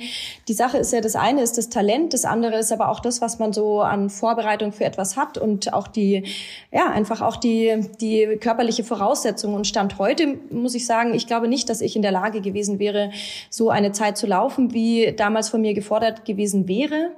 Ähm, und ich bin, ich bin nicht traurig darüber, es nicht geschafft zu haben, selbst wenn ich es früher sicherlich anders gesehen hätte. Aber Stand heute, muss ich sagen, finde ich ähm, es sehr, sehr bewundernswert, was unsere deutschen Läuferinnen derzeit leisten und wie, wie immens sie sich da auch reinwerfen und dafür muss man auch gemacht sein. Und mir fehlte zum Beispiel vielleicht tatsächlich die leichtathletische Grundausbildung in der, in der Schnelligkeit. Die habe ich in dem Sinne leider nicht erlernt. Dafür war ich dann doch zu alt. Und das ist vielleicht auch der Appell für alle, die, die jetzt Kinder haben oder die als Trainer arbeiten. Ich denke schon, dass ein Talent und auch ein Langstreckentalent sehr früh ausgebildet werden kann, aber nicht muss. Wir sehen natürlich auch Beispiele wie eine Sabrina Mockenhaupt, die ja auch sehr spät eingestiegen ist. Aber auf mich bezogen, ich glaube, dass ähm, ich dieses Ziel nicht hätte erreichen können. Ja, muss man mal einfach ehrlich auch so benennen. Also ich würde noch mal ein kleines Gegenplädoyer, ähm, was die äh, was die Ausbildung angeht, halten, yeah. ähm, weil ich tatsächlich gestern ähm, zur großen Freude meiner Trainer, äh, nicht äh, Freude meiner Trainer, ähm, eine Studie des äh, IAT weitergeleitet habe. Mhm. Ja, weil da ähm, in einer relativ großen Metastudie sehr klar geworden ist, dass nicht die Leute, die sehr früh spezialisiert in ihren Sportarten, also als Kinder und Jugendliche trainieren und auch schon Erfolge haben, am Ende die, äh, die Höchstleister in den jeweiligen Sportarten sind. Mhm. Sondern tatsächlich sind es die Leute, die eine breite sportliche Ausbildung haben. Mhm. Also sagen wir mal, das, was, was du durchlebt hast mit den ähm, Mannschaftssportarten, mit einer, mit einer breit angelegten Bewegungserfahrung und so weiter, ist im Prinzip der mehrheitliche Fall mhm. als Background für die Top-Leister im Leistungssport. Also zumindest in Deutschland. Mhm. Ja. Weil, weil offensichtlich diese frühe Spezialisierung das Talent zu stark kanalisiert. Mhm. Ja. Oder eben auch ähm, schon, schon Trainingsformen und auch nervale Prozesse so fokussiert sind auf dieses eine Ding, wo ist dann die Steigerung? Ja, ich, ich frage halt auch meine Trainer immer, Leute, was wollt ihr mit den Leuten äh, machen, wenn sie mal 17, 18, 20 sind? Mhm. Wenn ihr jetzt schon entsprechende Umfänge trainiert, mhm. ja, entsprechende äh, Intensitäten trainiert, was wollt ihr dann mit denen äh, später machen? Wenn ich mit 13 oder 14 Jahren Handeltraining mit Freihandeln mache. Was will ich denn später mal machen? ja, ist ja, fair das, point. Das ja. ist halt ist halt sehr sehr schwierig und deshalb fand ich diese Studie ähm, bemerkenswert. Ähm, die weiß nicht, ob die jetzt äh, veröffentlicht wurde. Jedenfalls ist sie mir gestern in die Hände gefallen. Und das ist, glaube ich, etwas, woran man mal wieder Menschen erinnern muss, ähm, dass Laufen nicht nur aus Laufen besteht und dass ähm, Ausdauersport nicht nur aus Ausdauersport besteht und dass, ja, keine Ahnung, Schwimmen nicht nur aus Schwimmen, tun, äh, name it, ja, sondern dass eben eine, eine breite Bewegungserfahrung unglaublich viel wert ist, ja. Weil wir, wir kommen da ja noch zu. Das, was du ja halt auch vermittelst, sind ja auch ganz viele ergänzende Dinge, ja, die dann letztlich ja zum Laufen führen mhm. sollen, ja. Also deshalb, das, das Verständnis wird dann im Erwachsenenbereich irgendwann wieder, ja, also im älteren Erwachsenenbereich, und da lernen wir halt alle sehr viel schlechter, weil mhm. bestimmte Bedingungen halt in jüngeren Jahren einfacher zu vermitteln sind. Das ist so. Nee, da bin ich, also da bin ich total deiner Meinung und ich ähm, mache das genau so mit meinen Kindern, aber auch in meinen Kinderkursen, dass man wirklich die absolute Breite versucht herzustellen, ähm, unterschiedlichste Bewegungsimpulse setzt, also sei es auch über, ja, wirklich äh, auch gar nicht so sportspezifisch, sondern einfach Bewegung, wie du sagst. Egal welche Bewegung ist eine gute, ähm, zu versuchen, so viel wie möglich auch im Alltag einfach ähm, Wege mit dem Fahrrad zurückzulegen, zu Fuß zurückzulegen, um einfach so dieses Bewegungspensum an sich einfach zu erhalten und dann eben unterschiedliche Bewegungserfahrungen auch ähm, den Kindern zu ermöglichen. Ich glaube jetzt in meinem speziellen Fall ist es vielleicht auch gar nicht die Kindheit gewesen, weil ich hatte, glaube ich, alle Voraussetzungen, die du gerade auch benennst. Ich war immer in Aktivität. Ähm, ich habe mich wahnsinnig viel in unterschiedlichen Sportarten ausprobiert.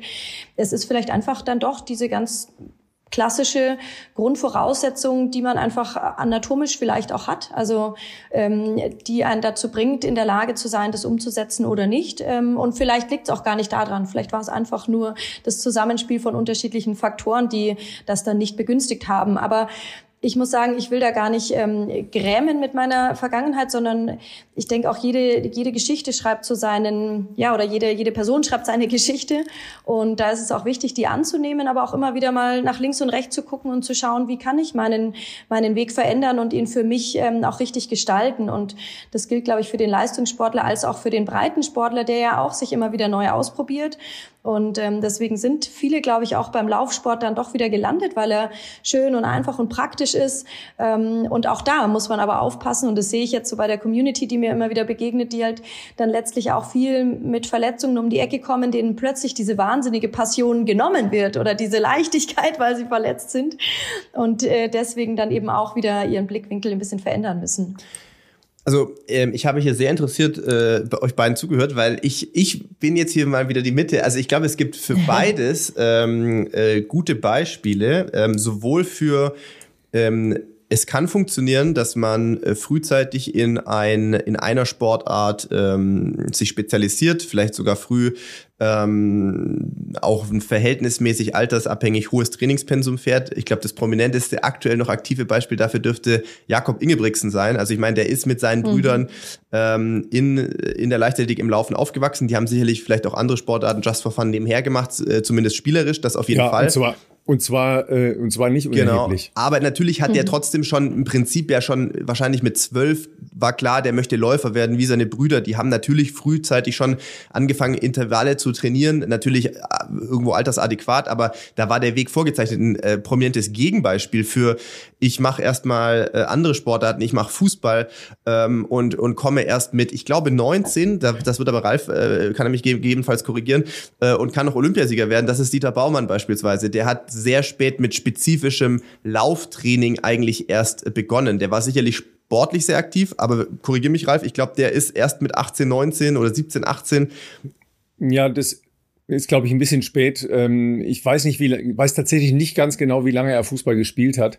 Ich weiß aber, dass er schon als Jugendlicher ähm, bei deutschen Meisterschaften gestartet ist. Also das, äh, das muss so in dem Übergang gewesen. Also er hat auf jeden Fall nicht mit mit 12, 13, 14 schon mit Leichtathletik begonnen. Was glaube ich ein Vorteil ja. ist, wenn man natürlich früh schon Leichtathletik, wenn wir es beim Laufen bleiben wollen, also Kinder in einen Leichtathletikverein schickt, ähm, und damit meine ich jetzt keine Abgrenzung gegenüber anderen Sportarten wie Fußball. Also ich glaube generell Sportarten, die multidimensional sind, das kann Basketball sein, das kann äh, Fußball sein, das ist, glaube ich, grundsätzlich gut, weil es äh, natürlich Koordination, Bewegung, alles, das schult das natürlich extrem. Äh, Laufen ist ja natürlich so, man, man läuft in der Regel ja einfach nach vorne. Cross ist vielleicht noch ein bisschen eine Ausnahme, was ein bisschen fordernder ist, aber man lernt natürlich beim Laufen schon, wenn man das von klein auf anfängt, dieses ganze äh, Koordination Lauf-ABC-Thema und einen, ich sage jetzt mal viele zumindest einen ähm, idealisierten oder in Annäherung an einen optimalen Laufstil. Ich glaube, Das heißt nicht, dass man später nicht mit dem Laufstil, den man dann hat, irgendwie erfolgreich sein kann. Da gibt's auch genügend kenianische Beispiele. Da sieht das aus wie äh, Kraut und Rüben und die laufen trotzdem irgendwie Weltklasse-Zeiten. Aber natürlich kann das helfen, A, Verletzungen zu vermeiden, Laufökonomie äh, Ökonomie zu erhöhen. Das ist aber ähm, natürlich leichter, wenn man das als Kind erlernt, so wie beim Schwimmen wahrscheinlich auch. Da kann ich jetzt wenig mitreden, weil ich ein absoluter Nichtschwimmer bin. Aber ich glaube, wenn man das natürlich von, von klein auf lernt, dann ist das was anderes, äh, das Feeling fürs Wasser etc. Und ähm, ja, von dem her hat sein Für und Wider in, in beiden äh, Positionen, glaube ich, auf jeden Fall. Ähm, was ich vorher noch interessant fand, das ist, hast du eigentlich so in einem Nebensatz gesagt, das äh, zeigt, dass du echt in der Hinsicht sehr, äh, sehr bescheiden bist, aber auch eigentlich finde ich ein bisschen schade, weil, guck mal, äh, du hast vorher gesagt, oder hast dich fast dafür entschuldigt, dass du mal deutsche Meisterin geworden bist, weil die Zeit für die damalige äh, Verhältnisse hm. irgendwie, weil es halt schnellere gegeben hat auf dem Papier oder so. Das hm. muss ich sagen, war ich nie ein Fan davon, weil am Ende des Tages ähm, derjenige oder diejenige, die bei deutschen Meisterschaften an der Startlinie steht ähm, und an dem Tag die beste Leistung abrufen kann, äh, die wird zu Recht und vollkommen verdient deutsche Meisterin. Da gab es bei mir auch schon mal Leute, die gemeint haben, ja Gott, ist der Flieger das dritte Mal oder was weiß ich was, äh, deutscher Crossmeister geworden. Ähm, da waren aber ein paar Leute in Flexdev ja, äh, sorry, ich meine, äh, ich, was kann ich hm. dafür, wenn da jemand anderes im Trainingslager ist, dann sollen sie gern kommen. Ich war ja, war ja klar, dass ich da bin. Also das verstehe ich dann nicht so, ähm, diese, ähm, dass man dann leider in Deutschland oft dazu fast sich gedrängt fühlt, dass man sein eigenes Licht so ein hm. bisschen unter den Scheffel stellt, weil ja, könnte ich genauso sagen, meine Zeiten heute, die sind natürlich auch schon überhaupt nicht mehr adäquat zu dem, was die Jungs und Mädels ähm, im Verhältnis aktuell im, im deutschen Straßenlaufbereich hm. abreißen. Das ist total toll. Aber man kommt auch aus einer anderen Zeit und ich will jetzt hier gar nicht auf die alte Schiene machen, ah, wir waren früher früher, wir hatten ja nichts oder so, aber es war was anderes. Ich, ich wirst, ja. ja, ihr hattet nichts kann ich mich auch erinnern. Es, ist, es, ist, es waren andere Schuhe, es war ein anderes Training, es gab, es war ein es gab andere Vorbilder, es war noch nicht so, ich glaube schon, dass ein Teil der, der, ähm, der Entwicklung aktuell, ich will da gar keine Leistung jetzt äh, runterreden, aber liegt schon daran, dass man in den letzten Jahren sich auch hochgeschaukelt hat, weil es eine Fokussierung hin mehr zur Straße gegeben hat oder früher vielleicht schon, nicht zum Ende der Karriere, sondern zum Peak der Karriere, den Fokus früher auf Straße gesetzt hat und sich dann in der Konkurrenzsituation mhm. das einfach hochgeschaukelt hat. Ralf, du kennst die Szene lang genug. Es gab halt früher äh, auch nicht wahnsinnig viele Leute, die sich ähm, da, glaube ich, dem, dem Thema noch gewidmet haben. Und äh, dementsprechend, ja, war das alles zur damaligen Zeit schon alles ziemlich gut. Und auch, äh, wenn man mhm. deutsche Meisterin geworden ist. Ja, nein, es liebt, dass du das sagst, Philipp. Ähm, danke dir. Ich, ich, ich, na klar, du hast recht. Deshalb, klar, das war der Tag, an dem wurde ich deutsche Meisterin und das ist cool. Und äh, das kann mir keiner nehmen, absolut. Und ja, wenn ich auch zu diesem, was du gerade sagtest mit den, mit den Zeiten heute, also ich finde es wirklich beachtlich, was sich da getan hat. Aber natürlich, wenn man halt sieht mit den Carbon-Schuhen, aber auch das Thema Nahrung beispielsweise. Also logisch gab es früher irgendwie ein C2 Max, ähm, was entwickelt wurde, ähm, um eben ausreichend Kohlenhydratversorgung während eines Marathons zu bekommen. Aber was man heute drüber weiß und was es heute für Möglichkeiten gibt über neuere Produkte, genau. ist natürlich schon massiv. Oder auch über diese ganzen Blutglucose-Messgeräte, ja. wo man einfach Training auch nochmal anders steuern kann. Wenn ich mir die Laura Hottenrott auch anhöre und anschaue, ich finde es schon krass und toll, also dass es das gibt. Ja. Und deshalb kann man auch die Zeiten von früher, da wird äh, ja vieles äh, nicht mehr lange Bestand haben an, an Bestzeiten. Deswegen purzeln ja gerade Rekorde um Rekorde. Das stimmt, ja. Sag mal, an einer Stelle bin ich natürlich noch mal kurz äh, aufmerksam geworden bei deiner ähm, Vita und zwar bei Kito. Mhm. Ähm, bist du dann nach Quito gezogen mit deiner Familie oder ähm, wie kamst du überhaupt darauf, ja. im, äh, im besten Hochleistungsalter einfach mal zu sagen, also ich chill jetzt mal ein Jährchen in Südamerika. Also sagen wir mal so, ich wurde ja eigentlich erst so in der, in der Oberstufe quasi, habe ich das mit dem Laufen ja eigentlich erst angefangen. Und ich war schon immer eine, die gerne ähm, ja einfach die Welt erkundet hat. Und ich hatte da die Möglichkeit, bei einer Familie eben zu leben, äh, die ursprünglich in Venezuela eben war und dann nach Quito umziehen wollte mit dem, ja, mit dem Vater, der da einen neuen Job beginnen sollte. Leider war das tatsächlich so, dass dann ähm, der neue Job erstmal nicht äh, angefangen wurde.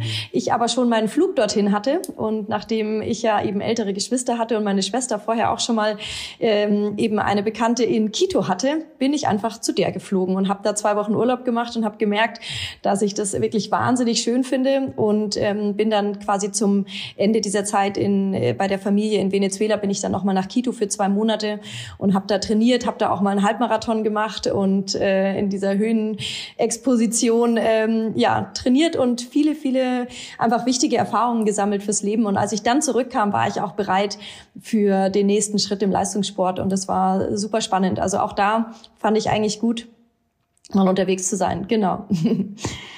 Nee, es ist deshalb äh, lustig, weil ähm, tatsächlich meine erste Flugreise ging nach Quito. Oh wow, mhm. okay. Und zwar ja. damals und zwar damals mit meiner Tra Trainingsgruppe zum Trainingslager. Ich habe das hier schon mal, ich, okay, ja, ja, ich habe das, ich habe das hier schon ein paar Mal äh, schon ein paar Mal, glaube ich, also mindestens mal anklingen lassen oder erzählt. Ich weiß gar nicht mehr ganz genau. Philipp, erinnerst du dich noch? Wir haben schon du, so viel geredet. Bei 198 Folgen, Jahren. ich habe alles noch, jedes gesprochene Wort von uns im Kopf. Also ich, ich bin mir sicher, wir haben das schon mal erwähnt.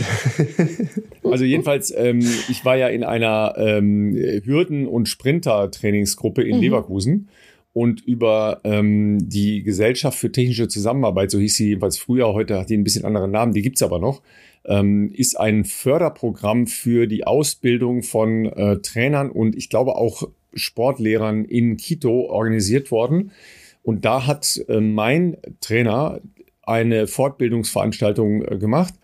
Ähm, und ähm, da war eben auch Rolf Milzer dabei, das habe ich glaube ich schon mal erzählt oder schon, schon häufiger erzählt.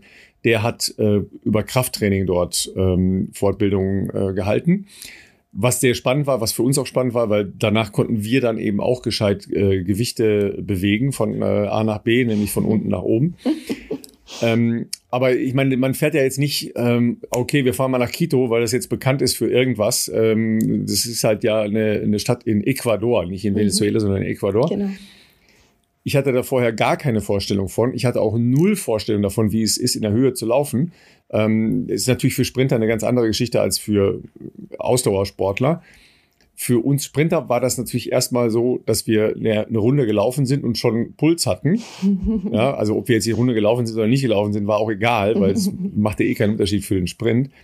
Auf jeden Fall halte ich, äh, meine 500 Meter Bestzeit ist dort äh, entstanden, weil man schneller sprinten kann aufgrund des niedrigeren mhm. äh, Drucks, der dort mhm. herrscht, herrscht. Das war schon, also zum, zum Schnelllaufen war das fantastisch. ja, also für, für Ausdauersport ist halt viel schwerer, weil ja. man atmet halt äh, schlechter aufgrund des niedrigeren Sauerstoffdrucks. Aber zum Schnelllaufen war es fantastisch und mhm. natürlich auch als Ort fantastisch weil das ist was, was ist es, 2700 Meter hoch? Ja, zwei, und dann geht's vier. ja noch mhm. hoch, ja. Also dann drumherum sind halt hohe Berge, ja. Ja, also es ist also, Wahnsinn. Ähm, die Stadt ist echt toll. Ja. Das ist schon, äh, ja, leider ist es im Moment nicht so äh, gesellschaftlich ein bisschen äh, stark unruhig in, in Ecuador, ne? Leider, ja. Ähm, ja. ja. sehr, sehr äh, große Probleme, ähm, auch mit unterschiedlichen gesellschaftlichen Gruppen, mit Auseinandersetzungen, mit gewalttätigen Auseinandersetzungen etc. pp. Also nicht, nicht so schön, äh, wie, wie ich das damals erlebt habe, was mhm. natürlich auch jetzt eine Bubble war, ja, weil wir haben halt im Umfeld von, von Bayer, ähm, Südamerika, dort Familien gehabt. Äh, tatsächlich habe ich am, am vergangenen Wochenende meinen äh, damaligen Trainer getroffen bei einem Sportfest in Leverkusen, äh, der inzwischen auch schon über 80 ist und äh, der hat auch noch sehr äh, lebendige Erinnerungen daran. Ja. ja, also deshalb ist, äh, da bin ich kurz hängen geblieben, logischerweise. Ja, ja. nein, es ist auf, also ich finde gerade das ist ja auch, weil es dort schwierig ist. Also selbst ähm, 2007, als ich dort war, das ist schon, man wird ein bisschen auf den Boden der Tatsachen wieder zurückgeholt, ähm, wie, welche Vorteile und welche Sicherheiten wir hier auch in Deutschland erleben. Und als ich da in Venezuela eben in der Familie war, wir hatten auch ähm, ein Security an unserem Haus, wir hatten ein Security zum Viertel, da sind ständig schlimme Sachen passiert und ich muss schon zugeben, das hat mich ja ganz schön geerdet. Äh, ich so aus so einem kleinen oberbayerischen Dorf mit äh, mehr Kühen als Menschen aufwachsend in der Nähe von Starnberg, wo du Tag und Nacht ähm, das Haus verlassen konntest, wir oft die Haustüren offen gelassen haben und immer irgendwie ein Schlüssel steckte, zu einem Land, wo du im Grunde eigentlich das Haus nur mit dem Auto verlassen konntest, um von A nach B zu kommen. Und das meine ich, das sind so Erfahrungen, die finde ich schon ähm, sehr wichtig, die haben mich auch sehr geprägt. Und dann diese Zeit in Quito, die eben landschaftlich total herausfordernd war, aber eben auch so diese, diese sportlichen Erlebnisse. Also ich habe da sehr tolle Menschen kennengelernt und wie du sagst, ich meine, für einen Langstreckler ist es dort nicht so einfach. Ich bin dann auch mal zu so einer Reise in so ein Indichener Dorf gefahren, da waren wir auf 4000 Metern und ich habe dann auch gesagt ähm, am Morgen, ich muss mal einen Dauerlauf machen und dann läuft man da los und merkt halt schon, wo der Puls ist. Aber der richtige Puls Impulsausschlag, der kam erst, als ich an so einem Hof vorbeikam, wo plötzlich drei äh, zeilende, fletschende Hunde auf mich zukamen und ich echt nur dachte, shit, ich muss hier weg und bin irgendwie im Rückwärtsgang von diesem Hof wieder weg. Äh, ich glaube, mein Puls war ja so weit, wie er in keinem Wettkampf es erreicht hat und war froh, da mit Tollwut und sowas äh, ist ja dann auch immer noch so ein Thema, war froh, dass ich wieder äh, zurück war. Ähm, aber das war, war wirklich spannend, war schön, kann ich ähm, ja nur in guten Erinnerungen schwelgen. Ich, ich war jetzt zwischendurch nicht ganz sicher, ob du jetzt wirklich noch äh, Südamerika meinst oder Dortmund, aber äh, da war ich schon sehr lange nicht mehr, aber wenn du das sagst, ähm, da hast du mehr ja, Ich habe ja, sagen wir mal, eher eine, äh, ein, ein gespaltenes Verhältnis zu Dortmund, aber das hat jetzt nichts mit Leichtathletik zu tun. Sondern mit Fußballpräferenzen. Ja, ähm, genau, sondern mit Fußballpräferenzen, ja. Du warst ja auf jeden Fall ähm, eine Zeit lang, zumindest ähm, von deinem Trainer her, von Pierre yeah. Ayadi her, äh, bei, ähm, bei Dortmund. Hast du denn da auch richtig gelebt oder bist du da nur mal zum Training hin? Nee, gelebt habe ich dort, äh, ich sage jetzt mal zum Glück nicht. das wäre für mich keine Option gewesen, sorry. nee, also ich bin schon, ähm, ich bin schon froh, dass ich äh, ja in, in München damals studiert habe. Ich hatte auch an Köln natürlich gedacht, aber als ich da im Ausland war, habe ich die Aufnahmeprüfungszeit eben verpasst und dann habe ich mich damals für München entschieden und ähm, genau, nee, ich bin in München auch geblieben ähm, fürs Studium und dann auch im Verein und hatte nur meinen Trainer dort und und ja, ähm, ich sag mal, als Langstreckler finde ich klar, Philipp, du kennst es, wie das ist, wenn man so wirklich in der Mannschaft, in der Gruppe trainiert und das, dieser Einzelsport dann doch zu einem, ja, einfach zu einem Teamsport irgendwo wird.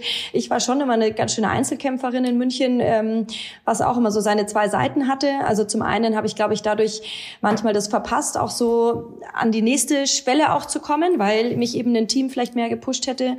Und ähm, andererseits war es natürlich auch toll, weil ich viele Freiräume und Flexibilitäten hatte und natürlich schon auch meine, meine Läufer vor Ort hatte und habe dann später auch äh, zum Dan Loran gewechselt, mhm. der damals auch in München noch war, der jetzt als Triathlon-Trainer bekannt ist und von daher, das war, war auf jeden Fall eine spannende Zeit und ich bin, bin froh über diese ganzen Zwischenschritte, die dann irgendwie auch so mit dabei waren. Genau. Ja, du sprichst natürlich da jetzt wieder einen, einen heute natürlich äh, hochrenommierten Namen lässig aus, ja. das ähm, stimmt. Ich weiß gar nicht, war dann damals schon fertig mit dem Studium? Weil der hat ja auch dort studiert, ne? Er mit, war äh, mit fertig mit dem Studium, genau. Er hatte ja. die Anne damals auch trainiert. Mhm. Die Elge Stadtwerke mhm. wollte ihn damals als also Trainer Anne, eben Anne auch. Haug, die Anne ne? Haug, genau. für euch zu Hause, genau. Ja. Mhm. ähm, er war fertig mit dem Studium. Die Elge Stadtwerke wollte ihn auch als, ähm, als Trainer damals gewinnen, was dann aber nicht ähm, in die Langfristigkeit ging. Und ich kam damals in den Genuss, eben mit ihm als Trainer und als Mensch zu arbeiten, der mich sehr, sehr beeindruckt hat. Also der wirklich auch ähm, den Athleten völlig in den Vordergrund gestellt hat und nicht sich als Trainer. Also der war ähm, extrem nah dran an, an mir als Person und dadurch irgendwie auch so an dem Training fand ich sehr spannend. Durfte auch die Anne Haug mal erleben. Ähm, wir waren mal zusammen dann ähm, im, im Trainingscamp ähm, bei ihr im, im, ich meine da im Saarland und das war wirklich eine, auch für mich eine sehr spannende Zeit. Ich bin dann zwar in der Phase dann auch in die, quasi dann in meine, in meine Abschlussverletzung quasi reingerutscht. Ich hatte so eine Mittelfußverletzung und habe dann aufgrund der dann auch aufgehört. Aber auch da hat mich der Dan sehr bestärkt und auch mich als Person in den Vordergrund gestellt und gesagt, du kümmerst dich um dich und das Einzige, was zählt, ist, ist, wie es dir dabei geht. Und äh, das fand ich eigentlich sehr schön und ja, bin dann eben aus dem Leistungssport auch relativ unmittelbar und ohne so sehr schlechtes Gefühl, sage ich jetzt mal, auch auf die andere Seite so gerutscht in das Trainerdasein. Ähm, hatte auch damals ja meine Sponsoren wie du, Philipp, damals auch äh, BMW Laufsport und ähm, hatte Ausrüster, die aber auch alle eins zu eins meine Verträge einfach übernommen haben und keiner hat mir dann gesagt, du, jetzt bist du raus, sondern die haben es alle gut aufgenommen und ich habe dann statt Wettkämpfe zu absolvieren, habe ich halt für die Unternehmen angefangen, Vorträge zu halten, Firmentrainings zu absolvieren,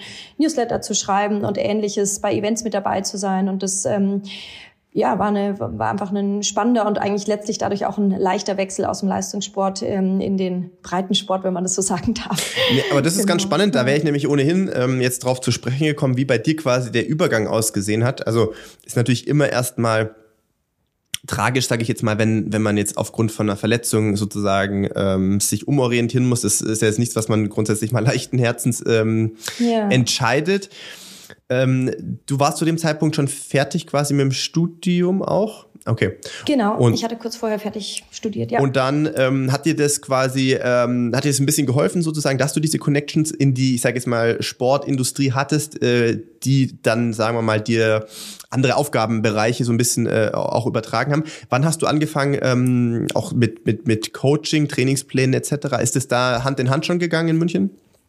Ja, absolut. Also eigentlich habe ich schon, ich sage mal auch schon vor dem Studium mhm. angefangen, auch immer mal so kleine Gruppen auch zu trainieren bei uns im Dorf damals und ähm, in der Schule war ich schon immer so auch aktiv als als Trainerin. Ich fand es irgendwie immer schon spannend, diese Passion und diesen diesen Sport einfach auch weiterzugeben auf auf ähm, ja ganz normalem Basislevel, sage ich jetzt mal. Und dann ging das, wie du sagst, Hand in Hand, ähm, der Übergang von, vom Leistungssport in den, ähm, ja, in den, in die Coaching-Seite, sage ich jetzt mal, ähm, und habe dann einfach das Ganze so, ja, relativ einfach übertragen, auch mit den Kunden eben dann. Und ich finde es eigentlich schön, weil der Laufsport hat ja so viel mehr zu bieten als nur die Leistung. Und natürlich war das für mich wichtig, ähm, Leistungssportlerin zu sein und ich war immer sehr ehrgeizig, aber eben auch das weiterzugeben, die Erfahrungen letztlich, die guten wie die schlechten, ähm, die schwierigen auch, die eben der Leistungssport auch mitbringt und auch die, die, ähm, ja, die Dinge, die man eben dann plötzlich nicht mehr machen darf, machen kann. Du kennst es sicher, äh, auch noch ein bisschen länger und noch ein bisschen intensiver vielleicht, was man da immer so für Einbußen auch hat im, im privaten und im, im körperlichen letztlich auch. Und von daher, ja, ich finde, das ist schon ein hoher Preis, den man als Leistungssportler teilweise auch zahlen muss. Also das hatten wir ja gerade in der letzten Folge. Das war ja die Confessions of äh, Philipp äh, P., ähm, der ja, sagen wir mal, sein Talent in den ersten Jahren seiner leistungssportlichen Karriere ausgetestet hat, mhm. wie weitergehen kann mit sich, seinem Körper, äh, den äh, Dingen drumherum. Nee, aber ähm, ist ja klar. Ähm, was mich in dem Kontext wirklich interessiert, du läufst ja immer noch. Also es ist ja nicht so, dass dich diese äh, Problematik, die am Fuß damals den Leistungssport nicht mehr möglich gemacht hat, jetzt dazu geführt hätte, dass du nicht mehr laufen kannst. Mhm. Mit dem, was du heute über äh, Prävention, über ähm, Vorbereitendes, über Krafttraining, über Gymnastik etc. weißt, glaubst du, dass du damals ähm, das hättest abwenden können, also die Problematik wirklich in den Griff zu bekommen? Tja, schwierige Frage. Also Natürlich würde ich heute sagen, weil ich sehr viel mehr darüber weiß und auch vielleicht anders mit Dingen umgehe, dass ich das vielleicht hätte abwenden können. Ich glaube, es ist immer ein Zusammenspiel aus Kopf und Körper. Und ähm, für mich war damals sicher auch der Kopf ein ganz entscheidender Faktor, dass ich da mit dem Faktor Druck einfach auch Schwierigkeiten hatte, den ich mir sicher selber sehr stark gemacht habe und vieles von außen nach innen projiziert habe und damit ähm, vielleicht selber auch ja mir ein bisschen ein Bein gestellt habe. Aber ich sag mal so, wir tendieren ja dazu, die Lernen durch Schmerzen Methode noch immer lieber anzuwenden ähm, als die Prävention von Verletzungen. Und ich meine, so sind wir mit Menschen einfach, glaube ich, äh, vielfach gestrickt. Lernende Schmerzen funktioniert. Und das ist aber auch das, was ich jetzt versuche, halt auch selber für mich persönlich umzusetzen, aber auch mit meiner Community zu teilen, dass es schon sehr viele Wege gibt, um ähm, eben Schmerz oder Ausfall oder ähnliches zu vermeiden und dass Prävention ähm, ja das Beste ist, was wir für uns tun können und die bunte Mischung zu finden. Aber äh, ich muss ganz ehrlich zugeben, klar, ich habe auch viele, die mir schreiben, jetzt folge ich dir schon so lange und ich sehe immer deine Übungen, ich mache sie aber nicht und jetzt habe ich schon wieder Schinsblind, jetzt habe ich mal wieder Piriformis Syndrom, verdammt, mir tut mein Knie weh. also ich meine, es wir wissen so, so viel und sehr viele Menschen, wir haben, glaube ich, wir haben alle die Möglichkeit, uns zu informieren, was gesunde Ernährung, was alles Mögliche rund um eben Bewegung angeht. Und trotzdem sehen wir ja in der breiten Masse der Gesellschaft, dass wir vieles einfach trotzdem nicht in der Lage sind umzusetzen. Und deswegen gibt es sowas wie sehr viel Übergewicht, sehr viel Herz-Kreislauf-Erkrankungen. Und es ist so schade, dass ähm, ja wir einfach leider immer noch in einer eher in einer rehabilitativen äh, Gesellschaft unterwegs sind, die halt erst wenn der Schuss vorm Bug wirklich da ist, reagieren und nicht schon präventiv einfach auf manche Dinge eingehen. Und es ist wirklich, der Preis ist so viel höher. Das ist so schade an dem Ganzen, ja. Absolut. Und da, glaube ich, sind wir anders mhm. gestrickt mhm. als das norwegische System, äh, Philipp, weil du bei Ingebrigtsen warst, ja. Ähm, deshalb habe ich das vorhin auch einschränkend gesagt. Ich kann das zu schlecht in vielen anderen Gesellschaften beantworten, wie das sich tatsächlich mit einer Grundausbildung im Sport verhält. Mhm. In, in Deutschland habe ich eher das Gefühl, dass dass Sport immer noch so als, ja, kann man machen, aber muss man nicht machen, betrachtet wird. Ja. Auch ja in der schulischen Ausbildung, ja. Ähm, aber das äh, sicher auch darüber hinaus. Danach fällt ja eine gesellschaftliche Selbstverständlichkeit, dass, dass äh, Bewegung, dass äh, Sport zum Leben äh, dazugehört oder zur besseren Lebenserhaltung dazugehört, weg. Also entweder hast du dann halt eine, wie auch immer geartete, eigene Motivation, Sport zu treiben, sei es jetzt als Mannschaftssport, um eine Geselligkeit zu haben oder eben um äh, sich selbst halt äh, zu bewegen, zu verwirklichen, auszuprobieren, I don't know. Das ist aber nicht in der Gesellschaft angelegt. Mhm. Nicht grundsätzlich in der Gesellschaft angelegt. Ja. Ja. Sondern wir haben halt ja auch oft gar nicht die Voraussetzungen dafür, dass man leicht irgendwo hingeht, in seinem Dorf, in seiner Stadt, in seiner äh, Metropole, um an bestimmten Dingen teilzunehmen. Du musst immer was buchen. Ja, du musst irgendwo hingehen. Du, du hast einen, einen relativ großen Aufwand, um das zu machen. Da ist Laufen ja dann noch vergleichsweise genau. einfach, genau. weil du musst nur die Schuhe anziehen und rausgehen. Aber auch das ist halt, ja, ich muss das halt machen. Mhm. Ja, und schaffe ich das zweimal die Woche, okay. Ja, ähm, schaffe ich das vielleicht nur einmal oder schaffe ich es nur äh, zweimal im Monat? Das sind halt schon auch, auch Hürden, ja. Und äh, wenn du keinen sportlichen Boden hast, ja. dann gehst du ja nicht einfach mit deinen Turnschuhen in den Wald und stellst dich dahin und dann, und dann was? Ja, es hängt schon stark ja? vom persönlichen das, Umfeld auch ab oder ähm, ja. Familie, Freundeskreis, Arbeitskollegen, das sind ja so klassische ähm, ich glaube, klassische Bereiche, wie man vielleicht zum Sport kommt. Also ich glaube, es ist auch, ähm, kommt natürlich immer ein bisschen auf die Firma an, aber jetzt auch nicht unüblich, dass man vielleicht sagt, in der Mittagspause oder was weiß ich, oder nach Feierabend, wir gehen jetzt noch eine Runde Sport machen, was auch immer das dann ist. Das muss ja nicht zwangsläufig Laufen sein. Laufen ist dann natürlich schon an sich sehr, sehr dankbar, weil es halt eigentlich eine niedrige Einstiegshürde ist, sowohl was äh, teures Equipment anbelangt, äh, als auch, äh, ich muss jetzt in aller Regel nicht irgendwo erst hinfahren, um das zu machen, sondern äh, du kannst das da machen, wo du halt bist. Ähm, aber ja, ich, ich, es hängt, ich glaube, also für mich, da, ich spreche jetzt mal für mir, aber kann bei euch eher ähnlich sein. Es, ich glaube, dass ich in so einer Bubble aber mein ganzes Leben mich befunden habe, dass wir die Probleme, die manche vielleicht haben, auch in der Überwindung oder in einer Art von Disziplinen oder Routine, nennen wir es lieber Routine statt Disziplin, das für sich überhaupt zu etablieren und zu entwickeln, äh, weil vielleicht die aus Umfeldern kommen, wo das halt extrem unüblich ist. Wir kommen, glaube ich, alle aus, äh, aus, aus Familien oder wie gesagt aus, aus Freundeskonstellationen äh, etc., wo Sport immer schon eine Rolle gespielt hat. Deswegen kennen wir es ja eigentlich nicht anders. Aber wenn jemand jetzt sagt, mhm. okay, ich habe äh, irgendwie als Kind keinen großen Bezug gehabt, weil meine Eltern schon keinen Sport gemacht haben, in der Schule hat Sport keine große Rolle gespielt, ich war nie in einem Verein, ich habe dann irgendwann einen Job angefangen, ich bin jetzt vielleicht auch nicht gerade in der fittesten Shape meines Lebens, ich habe vielleicht ein paar Kilo zu viel. All das sind natürlich Faktoren, die es, glaube ich, zu Beginnen schon erstmal erschweren, einfach ähm, da irgendwo reinzukommen. Selbst bei einem Laufen, wo du sonst eigentlich nicht viel für brauchst.